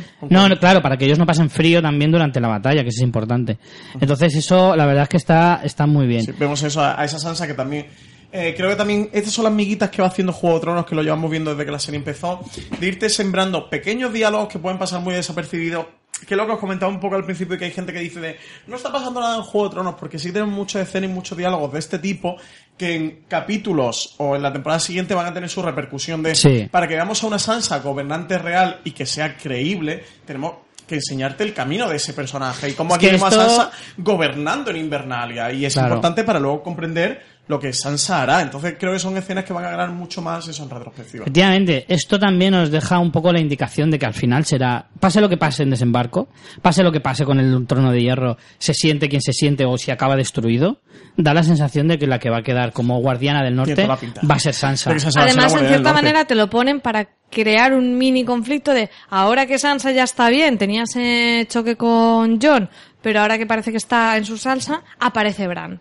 Porque es la escena justo inmediatamente Sí. antes a que aparezca Bran para que tú digas, ahora llega Bran y le fastidia. Pero en realidad está muy bien porque no alargan eso, sino que lo resuelven enseguida de una manera que ya esperábamos porque Bran ya no es el heredero de Stark. Es el cuervo de Pero tres ¿te fijaste en cómo Sansa enseguida lo asume? Con John le toca un poco las narices porque no es legítimo. Pero sin embargo con Bran es lo primero que le dice. Le dice, ¿te das cuenta de que tú eres el señor de Invernalia? Pero además no se lo dice con dolor, se lo dice como incluso con orgullo de decir, jolín, tenemos a un, a un hombre, a un señor de Invernalia. Yo creo que es por porque al final ellos tienen inculcados eso de el Claro. el bastardo y tal. Y además eh, piensa que John, cuando ellos se criaron, siempre lo tenían juntos, pero aparte. John lo decía. Mi familia se sentaba en las recepciones, en las cenas en un lado y yo aparte. Y Sansa y John nunca tuvieron ese vínculo. No. No lo tuvieron porque, porque la estructura tampoco lo permitía y bueno, y Sansa en esa época pues tenía el pavo y, y demás. Pero en cambio con Bran sí, entonces es como... mm, no, no tengo nada que cuestionar, además de la alegría de encontrarse a su Hombre. hermano. Que si Bueno, queréis que vamos no con es esa escena. Eso te No. iba a decir, si queréis vamos con esa escena porque Bran... Hostia, me- me dejó muy flipado. Hostia, Bran, El ¿eh? momento, o sea, hay dos cosas de, esa escena que me llaman la atención. Uno, la cara gigante que tiene este niño. Tiene Sí. una proporción de una cabeza... tiene- tiene un pedazo de cabeza. Coño, pero porque ha crecido yo creo que mide 1,90 ya, ¿eh? Claro, pero Lo que pasa es que como está sentado no parece. sentado, pero tiene un almendro el señor Bran. Qué, qué flojo Brack, eh, todo el día Tiene, se- todo tiene un tumbado, anciano, eh, tiene qué un flojo, anciano de Brack. cabeza. que hay dos cosas que me llamaron mucho la atención. Por un lado, que lo comentaba bastante Richie, lo de los sacerdotes o sacerdotisas rojos, de ese papel de magos hechiceros que pueden tener en, en la guerra contra los caminantes blancos y contra el rey de la noche. Y a Bran, que lo vemos en una especie de el papel que, que cumpliría Es Gandalf Zordon. en el Señor de los Anillos. Es un Ese- místico. ese Escucha, mago es místico. Zordon de Power Rangers. Bran se va a convertir en Zordon, hazme caso. de ese mago de. mm, que, que sí que juega ese papel un poco como eso, de, de mago, de hechicero, de místico, no tengo la serie. Y por otro lado me sorprende mucho, y lo veo muy difícil si van a encaminar por ahí el personaje, de que lo ves como en un plano que es com- completamente entendible si es ese cuervo de tres ojos que tiene el pasado, el presente y el futuro en su mente, pero como con un desapego absoluto hacia la realidad hasta tal punto que hasta hacia su hermana. Ella lo vemos como a Sansa que está muy a tope con Bran de nos hemos reencontrado, mi hermano, te vuelvo a ver, y que él está en un plano de no, no, yo no soy tu hermano, yo soy el cuervo de tres ojos, de yo Claro. no soy esto, yo soy. Es que él ya no, se cosa". consi- eh, claro, él ya no se considera Bran Stark. Ahora es el cuervo de tres ojos. Por eso puedes entender a lo mejor un poco más el hecho de que le importe tres cojones ver a su hermana a la que no ve desde hace muchos años. Pero que sí Y- la ha visto y la tiene presente. Sí. Porque cuando le cuenta la escena a Sansa de, Sí. para que le crea de la violación de Ramsay, del día de su boda de la violación. Pero ese. Hostia, pero es, es un poco tétrica. Es muy la explicación porque le dice, estabas guapísima. Ya, el día en el que me violaron, ¿te refieres? O sea, eh, empieza a decir, estás guapísima, aquí, en, en tu boda, con ese vestido blanco, tal. Y he visto lo que te hizo después y es como, vaya, gracias, colega. O sea, Sí, sí, la, casa, es- es además, muy la cara de Sansa se muda siniestro. completamente de, Sí. del día que me estás recordando. Pero ese desapego no sé si para el espectador nos va a costar mucho como empatizar con Bran o que sea con un personaje con el que podamos tener cierta relación, porque sí que lo veo como un plano muy superior, que se han llevado al personaje muy arriba por encima del resto. Pero es que en realidad yo creo que esa era la intención. Lo que pasa es que han, han pegado un salto muy grande de la temporada pasada a esta, como en, en un periodo muy corto de tiempo, y todo el periodo anterior ha sido excesivamente largo. O sea, el objetivo era llegar a que Bran estuviera a ese nivel, como tú dices, muy por encima de los demás. El problema es que como que han alargado mucho el proceso y de repente de un día para otro, ¡pam!, ha pasado. Y por eso nos da esa sensación de que es como muy brusco. Pero en realidad creo que es lo lógico. ¿Sabes? Hasta que no muriera el cuervo de otros ojos, no lo podía ser Bran. Lo que pasa es que yo estoy de acuerdo en lo que decía aquí Francis, que va a costar empatizar con él. Es como, es demasiado místico, demasiado distante. Coño, Es pero que- es que los, los personajes de este tipo, Uy. rollo, tengo una magia que nadie tiene, soy único, tipo, pues una especie como de Gandalf, pero oscuro, ¿sabes? Pero Tiene que Gandalf ser... es mucho más terrenal. Sí. Conecta mucho más. Pero porque tiene Le una falta un simpatía y una vis cómica Sí. que el personaje esté totalmente sobrio. A mí Claro. este Recordemos me, me echa un poquito para atrás, eh, lo tengo es que decir. el primer personaje con el que el espectador de Juego de Tronos sufre, porque es un niño Sí, sí. divertido juguetón que está escalando la torre y coge Jamie y lo tira y lo deja paralítico, lo deja inválido y al borde de la muerte. De hecho, los primeros capítulos no sabemos si va a morir. Finalmente, eh, bueno, lo deja paralítico, eh, pero consigue sobrevivir. Y es el primer personaje con el que sufrimos en Juego de Tronos el primer choque de ostras, lo que acaba de pasar y acaba de empezar esta serie. Y ahora lo- nos lo colocan en un plano con el que es muy difícil eh, ese co- recorrido conectarlo. Por eso A mí es un personaje que ahora mismo me interesa muchísimo, porque tú dices que va a costar empatizar, pero en cuanto le veas en acción, en cuanto le veas coger a un lobo o a una criatura así que mole mucho, cuando le veas hacer alguna de esas cosas guays o nos mande a otro flashback cojonudo, vas a decir cómo mola Bran. ¿Pensáis que dominará un dragón? ¿Que Yo hará- creo que hará sí. que cambie pieles en un dragón? Yo creo que sí. Creo que sí. Creo que la serie que no mucho- podría, no podría pasar esa, la Esa oportunidad de molar tanto. ¿verdad? es como, puedo molar tanto, no puedo perderme. Claro, la o sea, no te puedes permitir el lujo de no molar tantísimo. No me tengo que subir al dragón, como Daenerys. Lo domino Claro. con mi mente. Pero una pregunta. Lo ¿no teledirijo, lo qué- teledirijo. Claro, tú te conectas por Bluetooth al dragón, me parece genial. Pero ¿hasta dónde te llega? Porque yo ¿Qué conecto, alcance tiene, no? yo conecto mi móvil a un altavoces y como de cambio de habitación ya no se oye. alcance tiene. Pues hay otra cosa, una de las cuestiones que también se ha hablado más con la emisión de este capítulo es a Jon lo tenemos ahora recogiendo el vidriagón en Rocadragón y subiendo a Invernalia y se va a reencontrar con Bran. ¿Pensáis que va a ser el momento, el siguiente capítulo, con muchos Sí. dos capítulos más, Sí. en el que Bran le desvele a Jon Snow? Yo creo que va a ser el próximo capítulo. Hombre, yo creo que sí, porque es lo que te dice cuando dice, ¿dónde está John? Tengo que hablar con él. Es muy explícito Tengo que sobre comentarle, eso. tengo que comentarle unas cosillas. Hablar una cosilla sobre- su paternidad. Sí. A ver, Dame el DNI, que está mal. Sí, sí, yo creo que va a ser en el próximo capítulo y, y- y va a ser lo primero que le va a decir, porque de hecho lo primero que le dice a Sansa es cosas sobre ella, nada más verla. Eh, creo que va a ser... Y yo creo, me arriesgaría a decir que Arya va a llegar también en ese mismo capítulo y que se van a juntar los cuatro, si es verdad que va hacia el norte. una, una conjugación, ¿no? De los cuatro personajes. Aunque bueno, en realidad, no sé, también por, a veces me da por pensar que Arya no va a llegar a Invernalia, que algo le va a detener en el camino. O Hombre, que le vaya a cambiar de, de rumbo. A lo mejor se encuentra con el perro. Pero el encuentro o con Nimeria creo sé. que precisamente es por eso, ¿no? El encuentro con Nimeria de que ella tome conciencia y diga, bueno, voy a, voy a volver al norte, a, a, a mis orígenes, con mi familia, a mis Pero raíces. Richie tomaba como una de siga, interpretación ¿no? de a lo mejor me equivoco. Yo no la tomaba así, pero tú la hiciste, no sé si más gente a lo mejor lo leyó así. ¿El qué? Que reculaba, que el encuentro del Nimeria era para volver a desembarco. Claro, es que de alguna manera el, el encuentro con Nimeria sí que le puede llegar a... No lo sé, ¿vale? Porque a mí en realidad me gustaría que llegara a Invernalia, pero sí que me hizo plantearme el hecho de si Nimeria le, le dice o le deja el mensaje de como tú ya no eres Arya Stark, ¿vale? Ahora eres otra cosa. A lo mejor no eres una nadie porque no quieres serlo, pero ya no eres Arya Sí, no eres Stark. esa niña. Aunque es cierto que Arya, cuando se va de Bravos, le dice a, a, a Hagen, a Ha- Hakar o a le dice que ella es Arya Stark. Entonces, ella se sigue considerando Arya Stark. Lo que pasa es que Nimeria no la reconoce, por lo tanto, es como has dejado de ser Stark. Eres Arya, a lo mejor, a secas. Es que creo que la serie sí nos tiene que brindar ese momento del encuentro de los cuatro hermanos. A lo Hombre, mejor me estaría equivoco, guay, ¿eh? estaría Pero guay. creo que la serie, eso al espectador sí se lo tiene que Pero dar. no sé, a mí es que me da la sensación de que Arya no va a llegar a Invernalia. No lo sé, ¿eh? ojalá me equivoque, porque en realidad yo prefiero que lleguen. A ver, Pero yo prefiero que lleguen, pero sí que es verdad que tiene como más arco si se va al de la venganza. Si vuelve ahí es como se reencuentra y ya. Pero es si que no- si, si va allí, va, va a ir, va a saludar y se va a El volver. problema de Arya que, que la continúen por ahora sin hacer un paso intermedio por Invernalia o, o otro arco es que, que al final el personaje se quede reducido a ser eh, una asesina. Eh, Claro. Absolutamente reducirla. Y creo que eso es reducir mucho a un personaje con el background que ha tenido Arya Stark. Y creo que precisamente además también el encuentro, pero bueno, estos son elucubraciones, eh, habrá que ver luego la serie por donde tira. El encuentro con los soldados Lannister es ese punto de eh, no me voy a convertir en, en una máquina mm, asesina porque no puedo olvidar que, que las personas siguen siendo personas y que es verdad que esta gente le ha hecho mucho daño a mi familia y esta gente tengo que matarla, pero sí creo que hay un punto más de encuentro de Ari con esos soldados con, con la humanidad, ¿sabes? De, de Sí, no sí, totalmente, convertirse en una máquina de guerra absoluta, que es lo que la convierten en... Pero de ahí a lo mejor esa Invernalia donde ¿cuál sería el arco de explorar? O sea, que yo quiero ese reencuentro, ¿eh? Pero y pienso que va a Invernalia y pienso que sería muy bonito, pero ¿qué arco se desarrolla ahí? Claro, es que ese es el problema. Tú mandas a Arya al- a Invernalia y después ¿qué? ¿Qué va a hacer Arya? ¿Se va a juntar con el ejército de, de John? No. ¿Se va a ir con Bran a ayudarle? No. No, pues luego No va a hacer nada. No, es que no tiene ni... sí, a des- pues entonces va, a- va a, a Invernalia a saludar y volver.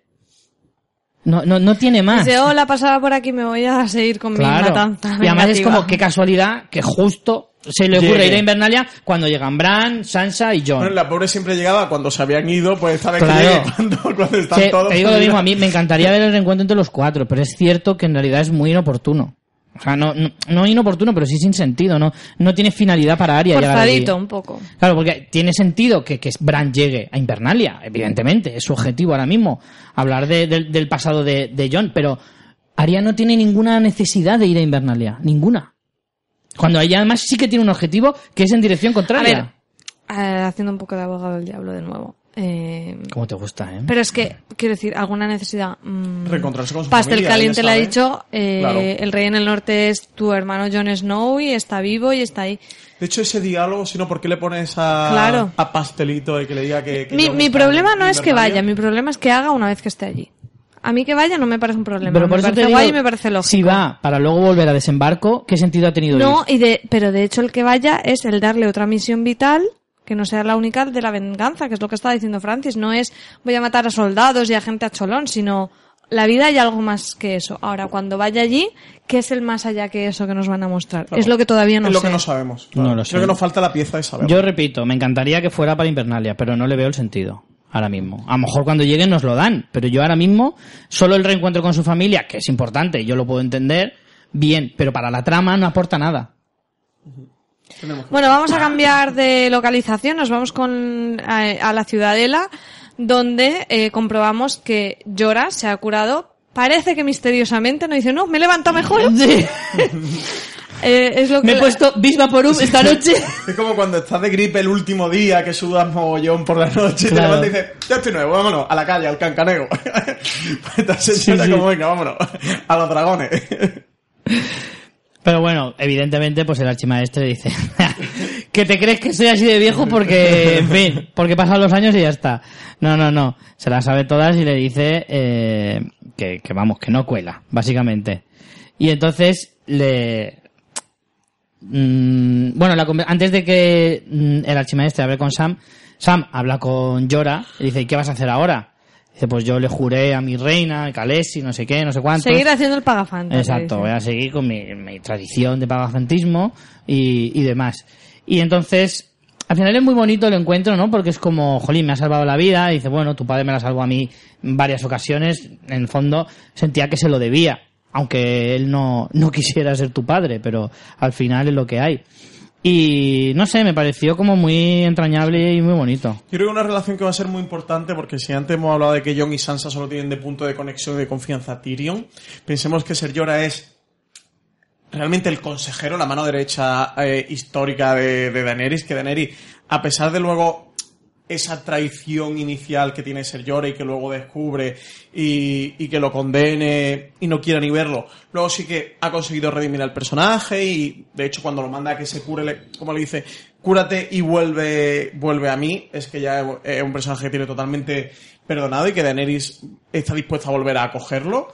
Y que por otro lado, Samuel Tarly es el compañero de armas, es el escudero de Jon Snow. Entonces, que cada uno en un bando eh, tenga ese punto de conexión tan fuerte, sí que puede dar como el empuje definitivo o el pase a que, a que, eso- a que Jon y a Daenerys sí que se unan Sí, pero ¿sabes cuál es el problema? Que nunca vamos a ver, o sea, Sam, en el momento en que salga de la ciudadela, se va a ir al Castillo Negro corriendo.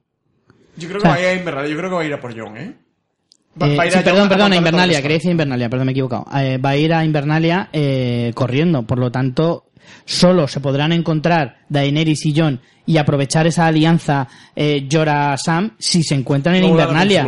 Y para que Daenerys vaya a Invernalia, ya tiene que estar muy convencida Claro, de que la amenaza ya es real. no hay que ¿Sabes? mm, Entonces, esa, esa alianza que tú dices que está muy bien la asociación, en realidad no le van a sacar provecho. Porque es que para que eso tuviera efecto, tendrían que encontrarse en Rocadragón. Y Sam no va a ir a Rocadragón Habrá nunca. que ver cómo se desenvuelven los hechos. Hombre, a no ser que, sabiendo que el Vidriagón está allí, Sam decida ir a Rocadragón antes que a Invernalia, pero no le veo Habrá que tampoco ver. mucha necesidad. Hombre, eso nos lo han apuntado, que Sam descubre lo del vidriagón y que, y que sabe que es bueno para la lucha y tal.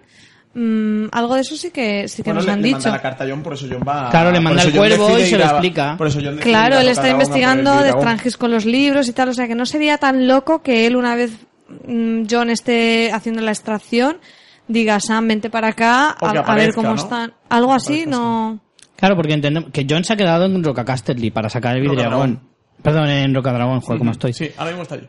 Y la- en teoría se ha quedado allí para extraer el, el Vidriagón y entendemos que estará uno o dos capítulos más en- allí, a lo mejor. No, sé. No creo que lo alarguen tanto, ¿eh? Porque condenar a un personaje como Jon dos capítulos, incluso el siguiente... No sé yo ya si el siguiente ya va a estar camino de invernal. Puede ¿eh? que sí, puede Para que el sí. encuentro con Bran y con Sí, viendo las elipsis que se están marcando esta Claro. temporada no me extrañaría tampoco. Tampoco tendría mucho sentido que suba y luego baje y luego. Claro. Y tampoco que él se quede ahí eh, para, para sustraer el vidriagón. No hace falta que esté el comandante ahí, No, en tampoco. realidad. Luego Sam al final habla, bueno, le perdonan y le castigan en el mismo diálogo por hacer lo que hace. Le, po- le ponen a copiar. Sí. No Sí. desobedecerás al archimestre. A No mí- desobedecerás a al mí lo de las copias en el colegio el profesor ya se cansaba y para no pensar una frase que tuvieras que repetir lo que hacía era te hacía copiar un- una página de un libro te hacía copiar la página 66 del libro de sociales por ejemplo pues Que aquí es lo mismo En realidad eso yo lo he vivido en mi, en mi infancia, lo de las copias, pero lo veo tan de hace dos siglos. Sí, en plan, se- señores profesores de hoy en día, ¿seguimos con Si esta estupidez? yo creo que hoy en día todavía se lleva ¿eh? yo creo que mandan copias todavía se lo preguntaré a mi cuñada que es profesora Me parece, mm, vamos, cavernícola total, ¿eh? Sí. Lo de mandar copiar. Eh, a mí me hizo mucha gracia porque dice San más como- que enorme pérdida de tiempo No, por lo menos este copia mm, manuscritos que se están Claro. deteriorando. Tiene una finalidad, pero ponerte No, pero a ese no es el copiar... castigo, ese es su trabajo. El castigo porque sale y dice como, oye, no me vas a recompensar porque salva a este. Y dice, sí, Sí. tu recompensa es que no te, que no te, Que no te eche. que no te castigue. Que es muy de profe, de, oye, profe, no me va a dar mérito por lo que he hecho. Y dice, sí, el mérito es que no te la líe.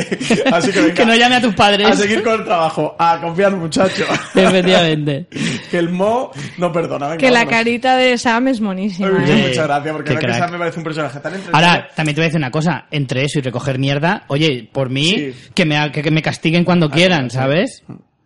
Pero bueno, vamos a la zona más belicosa del territorio y eh, llegamos a Roca Casterly.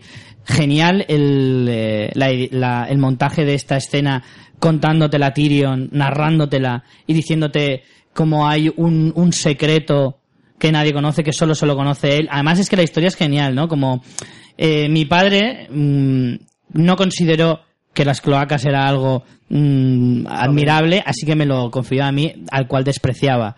Y yo lo hice mío. Él, como siempre, Tyrion, Sí. la inteligencia suya de decir, todo lo que a mí me eches, que crees que es un insulto, yo me lo voy a hacer para mí como un arma. Efectivamente. Y fíjate si le sale bien. Además, la historia es genial. Dice, lo, hago, lo hacía no por altruismo, sino para, que- para meter mis putis. Que me es muy No, de hecho- muy muy total. Se, se llega a ver el cuartito con un colchoncito Sí. cuando suben por la escalera. Que me parece brutal. Es genial, es genial. Es que Tyrion bueno. todo lo que hace está bien.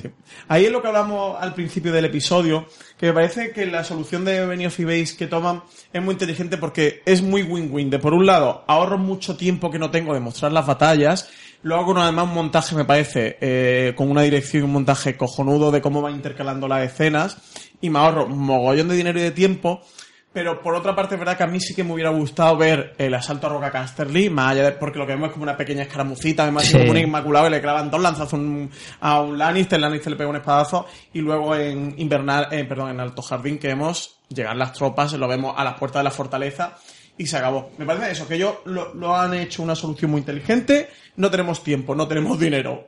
Perfecto, la solución me parece cojonuda, Claro, al final... pero me hubiera gustado ver la batalla. Además, lo que le dice Jamie luego a Olena está súper bien, porque le dice, Roca Casterly no vale nada. Lo único, solo vale para mí. Por el cariño que yo le pueda tener, que es mi casa. Pero es cierto que estratégicamente Y que no tiene oro. por Y que hemos sacado situación, hasta la última pepita. por situación no hace falta. eh, lo hemos vaciado, o sea que no hay nada que robar ni nada con el que tú te puedas mantener ahí. Encima, la jugada maestra viene sobre todo porque los han aislado ahí. Sí. Ellos se han ido en barco y les han destrozado la Le han flota. destrozado la flota. Entonces, no se pueden quedar porque no tienen víveres. ¿eh? Y del papel de Euron Pero, tan importante que está pero esto en es guerra. estratégico es de Cersei y Jamie, Totalmente. que también mola mucho porque en realidad es un zasca a Tyrion, que Tyrion es como el super gran estratega El y al final Sí, eh, le pasan vamos por Roca encima. Claro, otro que piensan de la fortaleza de ellos como poder está en desembarco del rey. Claro. Cas- Además, Roca Casterly, para quien más menos tenga el mapa de Poniente en la cabeza, está literalmente en el punto más, ver, más al- más al oeste, claro. De Poniente, o sea, está justo En la otra costa. En la parte opuesta de desembarco del rey. Si ellos Efectivamente, no la tienen otra demasiada costa. tropa ni demasiada fuerza, lo más inteligente es reconcentrar fuerzas, no dividirlas. Pues sacamos las tropas, invadimos Alto Jardín y supongo que luego... Y ahora volverán a desembarco otra vez y se van a trincherar ahí ven a por mí, a ver si puedes. Y a resistir en la fortaleza de desembarco. Efectivamente. Yo empiezo a pensar que efectivamente creo que la guerra en desembarco no, no la vamos a ver terminar. Va a llegar el rey de la noche antes de que la guerra en que desembarco acabe, ¿no? termine. Y una cosa, ¿no creéis que Tyrion va a perder credibilidad ante Daenerys? Porque Que ya ya, son van dos cagadas ¿eh? seguidas. Son dos cagadas seguidas y, y al final Olena, que es la que le dijo, están muy bien los consejeros, pero ojo, cuidado. Y al final lo que está haciendo es, por querer hacer un camino más largo, está debilitándose cuando ya podía haber entrado con los dragones y a tomar por saco todo en desembarco. Es que yo creo que al final lo que va a ocurrir es que cuando se arte Daenerys dice, mira, la estrategia estaba muy bien, pero no ha funcionado. Tenemos que ir a la bestia, a lo bestia. Y con los dragones. Va a ir con los dragones. Y justo antes de entrar en desembarco es cuando se van a dar cuenta de que lo de lo del norte va en serio. Yo creo que realmente l- toda la serie ha ido moviendo estas piezas, de ir debilitando la, la fuerza de Daenerys para forzar y para que también para el punto del espectador sea creíble de que ella directamente se suba a los dragones, porque además lo que le dice a Tyrion, de me subo a, a Drogon y tiro para adelante, que se suba, que acaudille los dragones y se vaya contra... contra También Daenerys va muy flipada pensando que sus dragones son indestructibles. Ya se ha demostrado que no lo son. Que no lo son. Y eso también, menos mal que la han frenado un poco. Con la excusa de, a ver, tus dragones puedan ser indestructibles o no, pero tú desde luego no. Y a ti con una flecha te matan. Así que tú te quedas aquí que eres muy valiosa. De hecho, hay una ima- había una imagen en el tráiler que se veía a los dragones eh, expulsando fuego, atacando a, a unos barcos, a, un- a una fuerza marítima de noche. Imagino que será porque lo primero que va a hacer es ir contra la, Contra la flota. La flota de Euron, porque la flota de Euron es que literalmente los está destrozando, lo está haciendo Sí, con su sí, sí, ejército. sí. Y lo está dejando sin flota para poder moverse. Es que en realidad que en la jugada isla, habría ¿eh? sido después de que te jodan con la flota de eh, a los a los Martel, coño, vete a arrasar la flota. Porque la flota en realidad te la haces en una mañana. ¿Me entiendes? Vas allí ¿Para qué dejarte para mañana lo que puedas hacer hoy? ¿no? Claro. Es vaguería. y ahora por no hacerlo te han jodido la, poca flota que te podía quedar en el otro lado y ahora tienes a los Inmaculados mm, inmaculados, casi sin tocar y ahora no los puedes hacer, no puedes hacer nada con ellos. Es que eso- Ahora les va a tocar patearse medio continente para llegar hasta hasta Roca Dragón o a lo mejor entran directamente a, a desembarco, pero van a llegar debilitados, sin víveres y, y por el camino a saber lo que se Sí, con encuentran. las tropas digregadas, porque ahora mismo los Inmaculados están en Roca Casterly, no pueden volver. Y claro, pensaros que es que ellos están en una isla, eh, Roca Dragón es una isla que está muy cerquita de desembarco del rey, que es verdad que está cerca, pero que necesitas barcos para cruzar las tropas. Y ahora mismo no tienen prácticamente barcos. O no lo sé, o no sé si directamente un barco que tiene que hacer mucho viaje. Al final, eh, bueno, vamos con la última escena y así luego hacemos recuento. Y nada, Jamie entra a una de las mejores conversaciones que lo que llevamos de temporada, sin lugar a dudas, como no podía ser menos. Eh, primero vemos entrar a Jamie con todo su ejército bien plantado, con Randall Tarly al lado. Ya sabemos cuál fue la oferta que aceptó. Eh, al final, el- Eso está bien porque tampoco te hacen hincapié, es como te lo ponen ahí y y ya, está. sabes lo que hay. Porque al final, la oferta de, la oferta de trabajo de Guardián del Sur, al final a Randall como que le moló bastante, ¿no? Y es bastante curioso cómo, eh, son la, la- eh, Randall y Sam son la noche y el día.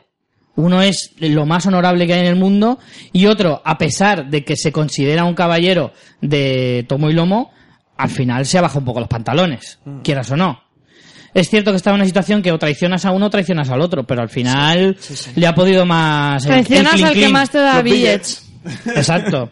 Al final te ha podido más el clean clean y, y eso, pues quieras o no.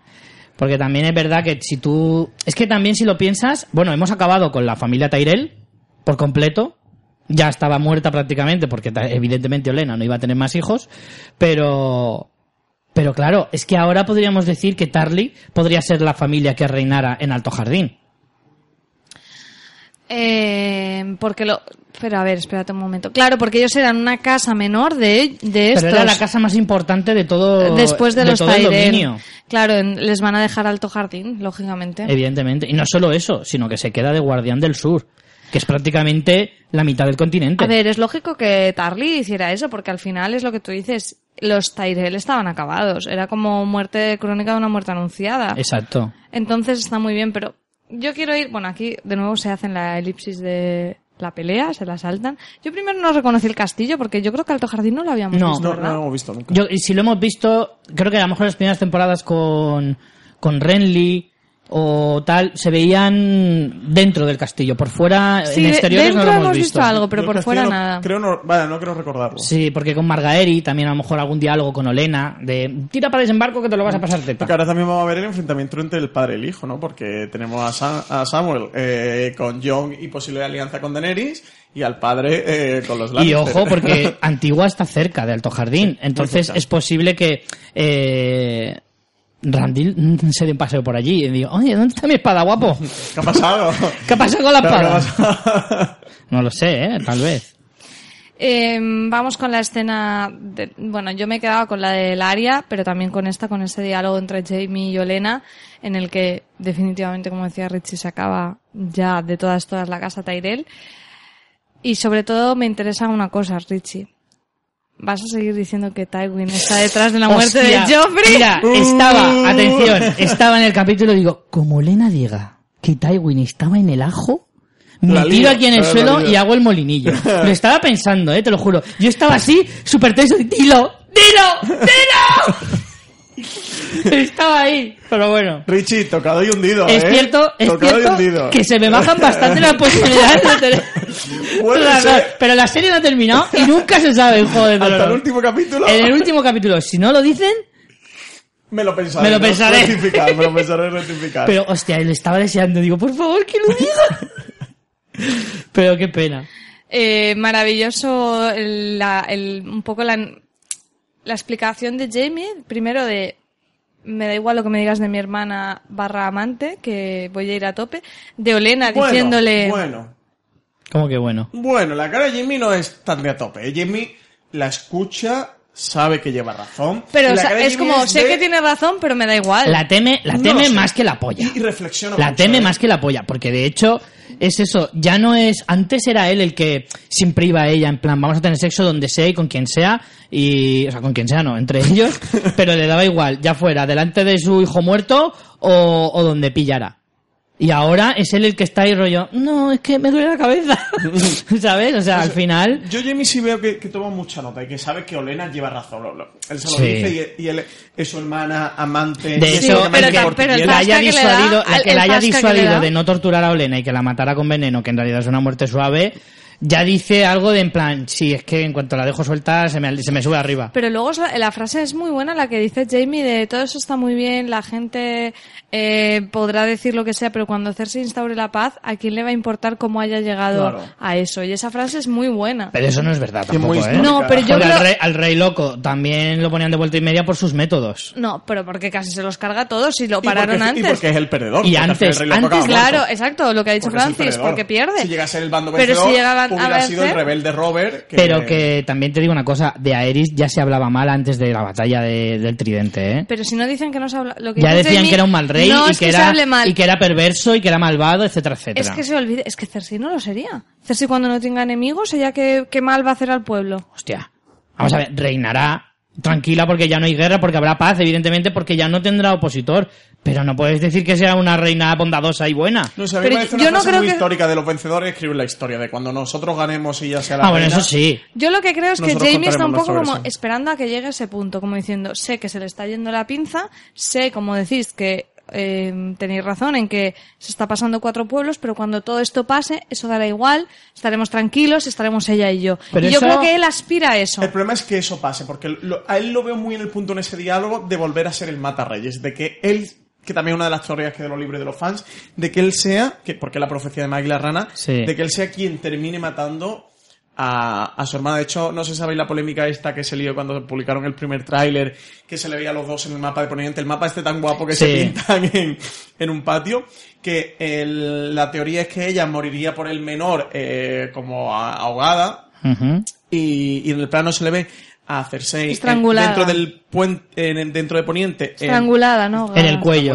en el cuello y a Jamie en los dedos Sí. en lo que se conoce como el cuello y los dedos y entonces bueno ya sacaron de esto es un easter egg que han colado Benioff y Base confirmando la teoría de que será Jamie quien, quien ahogue quien estrangule a su hermana no sé yo si Jamie se va a ver otra vez en la posición de tener que matar a su hermana por salvar desembarco el rey porque porque a, a Cersei ya se le vaya completamente la chapa que no lo descarto eh Yo también te voy a decir una cosa. Si os acordáis la conversación que tiene Tywin con Tommen en el septo, hablando de los antiguos reyes eh, que habían reinado y tal y cual, le habla de varios y recuerdo que le habla de uno que era muy guerrero y que se le recordaba por ser excesivamente guerrero. Quiero decir que el ser un rey de una determinada manera importa mucho, porque de hecho se les ponían apodos mm, dependiendo de la forma de gobernar que tenían. Eh, no sé quién el religioso, eh, no sé quién el guerrero, no sé quién no sé cuánto. Y eso al final dice mucho de cómo es tu forma de gobernar. Que a lo mejor a Cersei se la pela, que la llamen mm, Cersei la zorra, ¿sabes? O la, eh, me da igual. Pero... De hecho, así la llaman, ¿no? No hubo una conversación Sí, entre Olena la zorra de Poniente o que, algo le, así, que le dice así. Y, y al final es como que a lo mejor a Cersei eso se la pela, la historia. pero sí que importa la forma de gobernar y sí que importa cómo llegues al trono. Porque eso al final queda para la historia. Que luego los vencedores escriben su propia historia, vale, lo que tú quieras, pero eh, yo creo que eh, depende. Es que luego la historia la escriben desde distintos, desde distintos puntos del territorio, ¿vale? Porque a Robert le llamaban el usurpador y fue el que ganó. Por lo tanto, aquí cada uno cuenta la historia a su manera, está claro, pero al final cuentan la misma historia. La puedes contar desde tu punto de vista y llamarle usurpador y al otro conquistador. Desde, de- desde, depende desde qué lado lo, lo, lo digas, pero al final cuentan la misma historia. Entonces, yo creo que eso sí que importa. Bueno, al final eh, nos quedamos con el desenlace ese de... Me encanta como Elena en cuanto le tira el veneno, se lo bebe rápido, como en plan, a ver si cambio de opinión y me corta la cabeza. Bueno, pero se la puede ¿Sabe? cortar después. Sí, pero cortar la cabeza bueno, tampoco importaría, es que la torture, el problema es Claro, ese. entonces dice, venga, va, pues me la bebo ya porque sé que morir, voy a morir fijo, por lo tanto, ¿de qué, de qué me sirve, no? También otro punto de redención de Jamie, como convence a la hermana de no torturarla ni hacerle nada cruento, sino la matamos con un veneno que se muere y se acabó, ¿no? Sí. También tiene ese punto. Y luego ese detalle de, de- de desvelarles que fue ella quien lo mató. Que, pero a mí me gustaría saber, entonces, ¿qué, va, qué repercusión tendrá esto respecto a la relación con Tyrion? Porque a Tyrion le tienen como el asesino de Joffrey. Y Ah, ahora se ha, no demostrado, se ha demostrado de que, que, que Tyrion no fue y que fue Olena. Yo creo que Jamie lo sabía, o sea, porque al final Jamie es quien lo libera de la cárcel. Jamie no creo que pensara que fue Tyrion, es Yo, No, yo creo que Jamie- Yo creo tampoco. que Jamie nunca lo pensó. Que fue Cersei por su obsesión ciega y manía y odio que le tenía a Tyrion. O sea, convirtió lo de eh, su hijo en- como excusa En la para la excusa para personal matarlo, está claro. que tenía con Tyrion. Pero yo creo que Jamie, bueno, creo no, estoy convencido, no creo que nadie liberara al asesino de su hijo por muy hermano suyo que sea. Y al final es que lo libra de la cárcel para No, no, que, eso está de la claro. mazmorra para que se escape y se fugue. Eso está claro. Que, que Jamie nunca pensó que fuera Tyrion, eso es cierto. Que tenga con Cersei el diálogo, sí. ¿En qué punto Cersei eso va a cambiar su relación con Tyrion? Creo que no va a tener demasiada influencia, porque ya a los puntos que estamos, encima Tyrion de mano de Hombre, claro, Daenerys, al final es que, a- a- en cierto modo ya le da igual el motivo, porque ya está en el otro bando.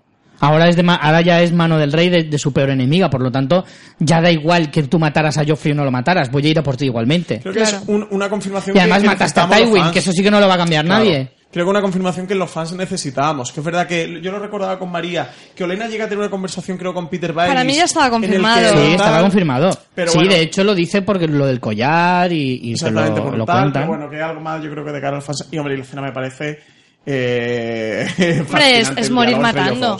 Es morir matando. Al muy al estilo de Olena, en plan, la me voy a morir aquí poniéndote a parir. Y además, ¿y creéis que se lo dirá Jeffrey- eh, Jamie a, a Cersei? Porque Mm. es como cumplir la última voluntad de una enemiga, por decirle, quiero que lo sepas, díselo. Jamie podría no contárselo. Porque no cambia nada, en Mm, realidad. eso te iba a decir, ¿Qué es que manera? no Olena ya está muerta. No puedes hacer nada en venganza. Ya está muerta. No puedes matar a nadie por, por, eh, por consecuencia. Ni, ni va a cambiar tu opinión de Tyrion, eh, porque es al que a lo mejor podía beneficiarle en mínimo. Entonces, al final, ¿qué ganas? No ganas nada. No sé qué van a hacer, la verdad. Por, ahí no sé por dónde van a tirar. Pero no sé por dónde van a tirar. Eh, otra pregunta que os tenía. eh, También ha salido mucho en, lo, en la webs americana esta semana. De, hablando como que haya sido la mejor muerte dentro de Juego de Tronos. ¿Consideráis que sea la mejor muerte? No. Claro, también como interpretemos mejor muerte, si más espectacular o más imprevisible. No, para mí no. más- No está ni entre las cinco mejores, en mi opinión. O sea, puede estar Para entre... mí ni por espectacular ni por imprevisible. En, en, en ambas categorías le funde la de Tomen, por ejemplo. Sí. La de Tommen, la de Oberyn, la de la boda roja, incluso la de Joffrey me pareció más fuerte. O sea, creo que hay por lo menos cinco o seis muertes mejores que esa. Y, y es más, podría decirte que está entre los cinco mejores diálogos de Olena. Eso sí. Pero ni siquiera entre los cinco mejores diálogos de la serie.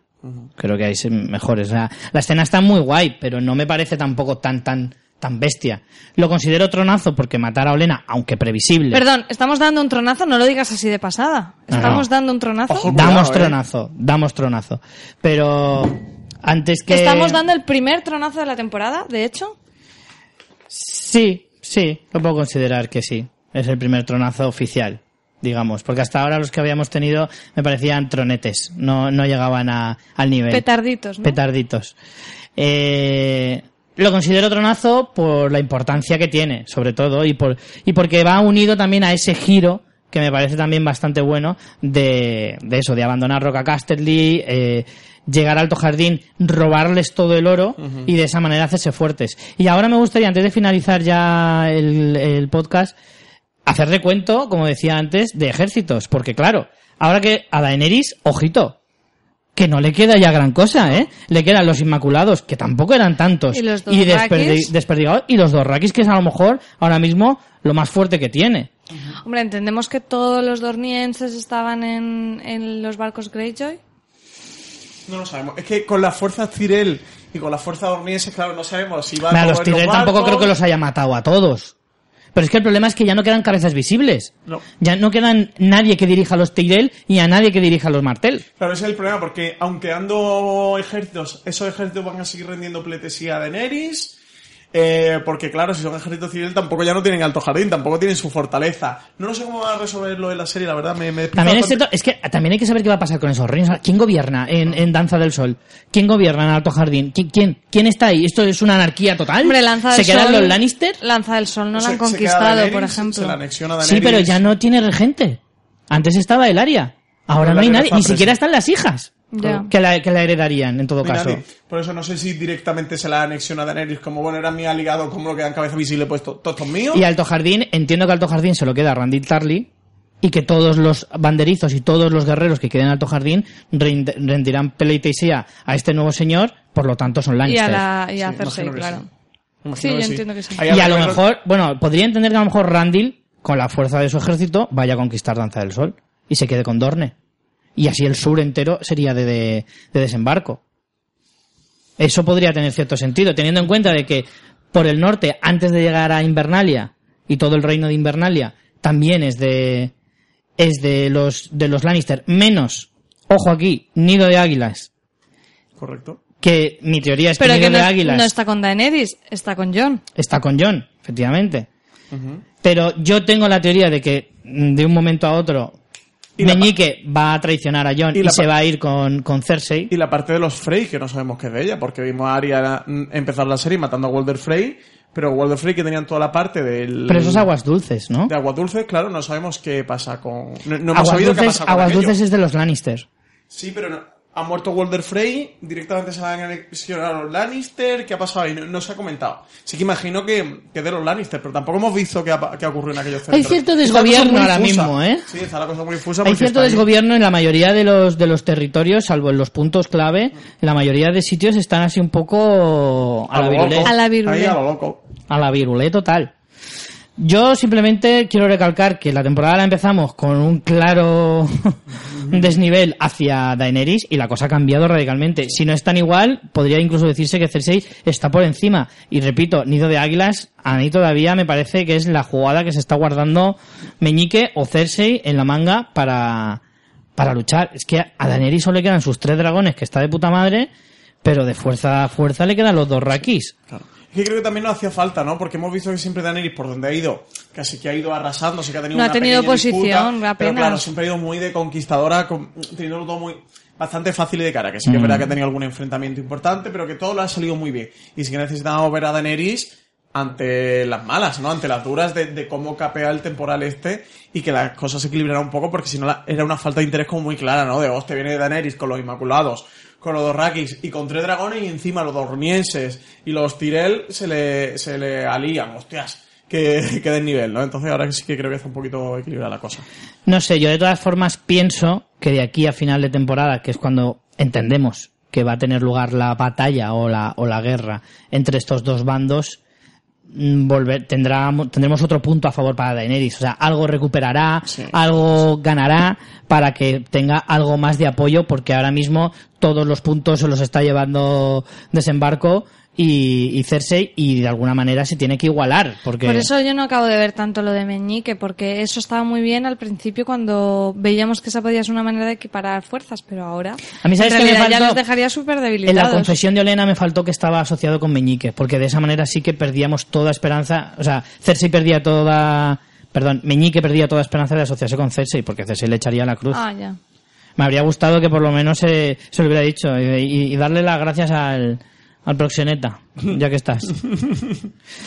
Bueno, pues voy haciendo un power ranking, ¿no? De cómo van los ejércitos de, de Desembarco 3, Rocadragón 1. Ahora mismo, bueno, tiene uno y medio, porque los Inmaculados no los ha perdido, no, no han muerto, pero los tiene ahí que ahora mismo no los puede utilizar. Bueno, pero Gusano Gris, como mojó el no churro, va a morir también. Claro. No, sí, el gusano lo tiene, tiene los días contados. Pero bueno. Bueno, vamos con los comentarios de los oyentes para ver un poquito qué les ha parecido a ellos este tercer episodio. Empezamos con Verónica que dice, me ha encantado volver al Juego de Tronos de diálogos y estrategia. ¿Alguien más ha dado cuenta cuando Jon Snow estaba subiendo con Tyrion y Missandei las escaleras del, del castillo? Le pasa el dragón por encima justo cuando está diciendo la frase no soy un Stark. ¿Coincidencia? No me fijé en que era justo en esa frase. Eh, ¿Cómo sois, eh? Sí, la verdad. todo. Sonny Crockett dice capitulazo, diálogos de miedo, Daenerys y Jon, los que se pelean, se desean, Olena Tyrell se ha cargado a Jamie y posiblemente a Cersei. ¿Se ha cargado? ¿Cómo se los ha cargado? La escena del ataque a Roca Casterly me recuerda a una peli, ¿sabéis cuál? La venganza de Cersei. eh, por cierto, Theon Greyjoy podría ser el nuevo Gollum. Al final algo hace antes de morir. Mm, no lo veo. Dice la veneno, Gran, gran capítulo. No vimos épicas batallas, aunque la hubo, pero pasaron tantas cosas importantes que para mí uno de los mejores episodios. La llegada a Roca Casterly me recordó un poco a la batalla del abismo de Helm. Y no me diga Richie que la llegada de Jamie Lannister al castillo Tyrell no es un tronazo. Gracias por el podcast. Lo he concedido, veneno. Lo he concedido. Así que sí, es tronazo. Patrick Edinburgh dice, me ha encantado ver el reencuentro de Sansa y Bran, aunque el personaje se ha vuelto un poco creepy. Lo de convertirse en, cuerpo en cuervo le está sentando fatal. Momentazo cuando Elena confiesa a Jamie que ya mató a Joffrey. Inma Solís dice, pedazo de capítulo, diálogos muy buenos, John Nieve, el más sensato. Psicópata y malvada Cersei, pero me encanta. Bran mira con recelo a Sansa, supongo que habrá visto que no es trigo limpio. Soy extremeña hasta las trancas y me ha hecho mucha ilusión ver Cáceres cuando Euron va a caballo a caballo por desembarco. Ah, mira, eso no lo sí, La parte del arco es la parte de la entrada al casco antiguo de Cáceres. Eh, es muy bonita esa escena. ¿eh? Además, mm. como dato curioso, desembarco del rey ha sido tres ciudades. Ha sido Cáceres, Dubrovnik y Girona. Girona. Dos bellas españolas. Sí. La muerte de Olena para quitarse el sombrero. Vosotros, mundiales como siempre, mil gracias por vuestro trabajo. Ya tengo mis entradas para las JPod. Muchos besos a los dos. Pues ven a saludarnos, Inma, cuando vengas a las JPod de aquí de Alicante. Mr. Z nos comenta, pedazo de capítulo. No me puedo creer que llevemos 3 de 3. Esto se va resolviendo y animando. Los encuentros entre Jon Nieve y Daenerys me encantan. Si al final os vais a casar y tener churumbeles, dejaros de tontería ya. Él no va a ser rey en el norte, va a ser el rey consorte de los siete reinos. La trama de la conquista de Roca Casterly por Gusano Gris y como se queda sin flota, madre mía. Primero flipando por lo que logran. Luego el plof de ver cómo era una trampa. La muerte de la última Tirel, Mercedes Milá, buenísima. Cuando le confiesa al manco que ella fue la envenenadora de su hijo. Han sido muchas cosas y no quiero extenderme demasiado para que no le dé un síncope a Richie, que sido yo. Capítulo de 10. Fassbender dice, cada capítulo es un increciendo, tres semanas y siempre ha ido superando al anterior. Tyrion es un bocazas, mucho plan, mucha estrategia, aliados a porrón, se conocen los alcantarillas como si eso fuese bueno y de momento Tyrion 0, Lannister on fire 2. Un saludo, María y al otro. Gracias, gracias Fassbender. Eh, Robert Outkeeper dice, capitulazo, si Richie no da tonazos no vuelvo a escuchar con todos mis respetos. no sé qué tendrá que ver, pero bueno, puedes estar tranquilo, puedes seguir escuchándolo. Tantos detalles tan hermosos que tomaría horas analizar, pero cada uno en su papel. Al final, Dani eh, haciendo lo mejor que sabe, que sabe hacer, arruinándolo todo. Ese momento en el que eh, le pide a John arrodillarse y al negarse ella traga saliva. Igual son hermosos juntos. Eh, ¿Alguien más piensa que Bran estaba tan frío con Sansa porque ya sabe sus intenciones? Oye, esta no es mala idea, ¿eh? ¿El cuál? Eh, que Bran estaba tan frío con Sansa porque eh, ya sabe sus intenciones. ¿Pero cuáles se supone que son? ¿Que sean malas? Claro, que no sean de trigo limpio. No, hombre. Y Euron, aunque no tenga nada que ver con su versión en papel, está haciendo gol tras gol. Saludos chicos y respetos para los Tarly en Alto Jardín. Manuel Ricardo comenta, saludos, se tomaron su tiempo para subir el link para poder comentar. Jejeje. Saludos desde Panamá. Una pregunta, un amigo me dice que tengo problemas de maldad por apoyar a Cersei, pero es que me encanta lo malvada que es. Es una maldad buena. o sea, se justifica, porque la pobre mujer es cierto que ha sido perversa, pero le ha tocado vivir demasiadas cosas duras. Creo que la- lo ha tenido más difícil que Sansa, casada con Robert como una yegua y obligada a ver pasar prostitutas tras prostitutas. Enamorada de su hermano, que es un amor imposible. Madre de Joffrey, que nunca la trató con cariño. Le mataron a tres de sus hijos de la peor manera. Y nunca tuvo una madre, que dijo también en este capítulo. Eso vuelve malo a cualquiera. Saludos. Yo estoy con Manuel Ricardo, ¿eh? que, que con Cersei se nos olvida que también la mujer, la pobre, tiene su. Ya sé, siempre su estáis igual, tío. Pero vamos a ver, si es una de las mayores villanas de la historia de la televisión. ¿Qué me estáis diciendo de que pobrecita, pobrecita? Prove Son mujer, villanos. Hay, Vamos a ver. hay grises. Mujer. ¿Qué grises ni qué pollas? Ay, Tyrion mata a su padre. ¿Eso es bonito? Pero era un tío, bonito. pero- Cagando, ¿eso vamos a ver. bonito a. Era un tío que se lo merecía. Y a Ah, su ya, amor. y a su ma- y a su mujer por despecho. Y a su- A su Shae también. Eso es Shae. bonito. Que también es, pero mata a uno o a dos y por despecho y tal y Ah, cual. Pero Ah, no es un tío cruel. Tyrion no es un tío cruel que para empezar trabaja para la gente. Intenta siempre hacer el bien y es un tío honorable. Puede tener sus grises. Eso sí que tiene grises. Pero yo no te digo que sea- Pero Cersei, dime una cosa buena que haya hecho Cersei. Una sola. Una Be- cosa que digas vino, bondadosa. Beber vino. Beber vino sí, muy Llevar, bondadoso. llevar trajes preciosos. Claro. Sí, da trabajo. Una eso corona, una corona de. Cersei da trabajo a los recolectores de uva A los ¿eh? orfebres. y a los sastres. A los sastres, claro. Por cierto, que no hemos comentado los trajes que se están volviendo cada vez más negros. Jon Snow vistiendo de negro, Daenerys con ese traje azul oscuro gris, Mm. eh, azul oscuro casi negro, eh, Cersei con un traje negro con el corte muy parecido al que hizo, al que Al se Liana puso Parda. cuando, sí, al, Mm. al vestido de Liana Parda, Parda. pero en vez de con cadenas con brillantes, a mí me está, me está Pero yo insisto, también, ¿hay personajes. ¿hay personajes con grises? Sí. Pero hay personajes que de gris no tienen nada. Richie, lo que pasa que a lo mejor Tyrion es gris clarito y Cersei es gris oscuro. No, gris oscuro no, es negro que lo flipas. Eh, no, eres muy malo. Bueno, sigo Pero vamos, leyendo. insisto, dime una cosa buena que haya hecho Cersei. Una sola. Pues preocuparse por sus hijos, Ya. defender el nombre de su familia, amar a su hermano. Sí. Cuidarse la melena Eso hay rubia. asesinos en serie que también lo hacen. ¿Son grises? No. Ah. Melisandre Nieto. Mis cinco momentos top. Uno, Jon Snow en plan Iker Jiménez. Hay zombies más allá del muro. Y no le cree nadie al pobre. Dos, reencuentro Sansa y Bran. Un tanto fría. Bran está bastante intenso y pesadico con eso de que soy el cuervo de tres ojos. Tres, Cersei tiene demasiada buena suerte o un espión rocadragón. Ahí lo dejo. Y cuatro, Melisandre ha visto las llamas en el destino de Varys. Cinco, la reina de las espinas. Hasta el final, brillante. Por cierto, una tontería que yo pensé, pero que se lo comenté a Francis y él me dijo que él no había caído, es cuervo de tres ojos es por lo de presente, pasado y futuro. Porque además ojos. Bran lo dice, Ah. que puede ver presente, parte. pasado y futuro. Hostia, pues no lo había pensado, pero sí, es muy buena asociación, qué bueno. Gracias. Muy buena. A veces tiene, Sí. tiene lucidez. Entre siesta y siesta. Sí.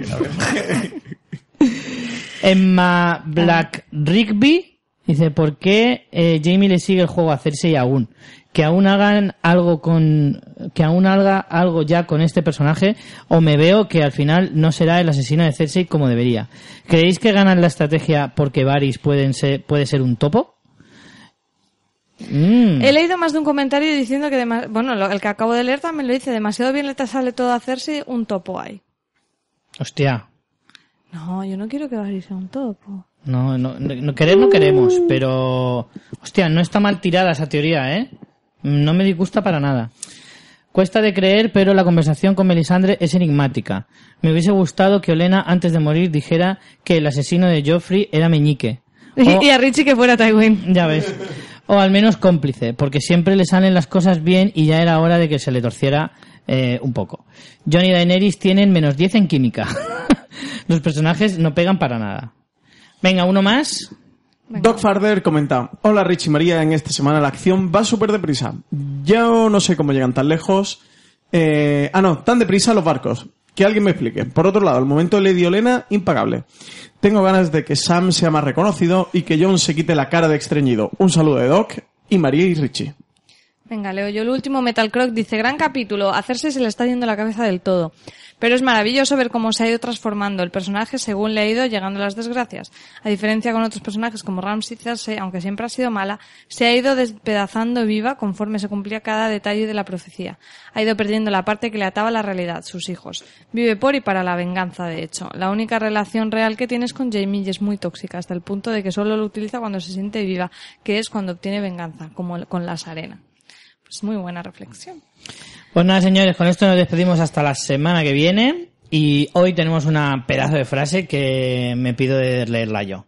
Venga, pues si quieres la lees tú y Francis dice quién la, quién la dice, ¿vale? Eh, nada, a los dos, muchas gracias por venir a comentar el capítulo. A nuestro invitado, Francis Arrabal, gracias. De nada, de nada. ¿Te has pasado Muchas bien? gracias a vosotros. Sí, me lo he pasado bien. No he bebido vino como Cersei, pero he estado viendo Francis Canner, o sea que mira. No está mal. no está mal, no está mal. ¿Has visto Francis Caner? Porque te llamas Francis. Sí, claro. Richie, ¿tú qué bebías? Richie Caner. Muchas gracias, ha sido un placer. Me lo he pasado muy bien comentando este capítulo. Pues con la vosotros. semana que viene seguimos. Nos despedimos con esta frase. No combatáis en el norte o en el sur. Librad cada batalla donde sea, siempre en la mente. Todo el mundo es enemigo, todo el mundo es amigo. Y es posible que una serie de sucesos puedan ocurrir a la vez.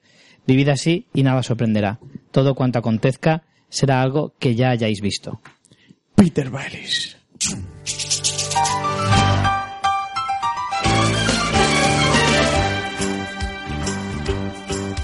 It's a rare condition this day and age to read any good news on the newspaper page.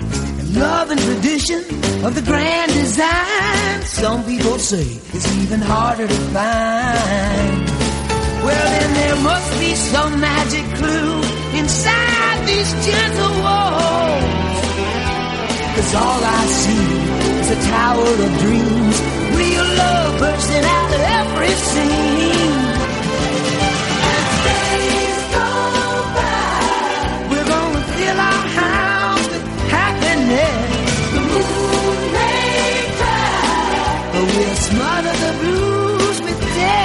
there.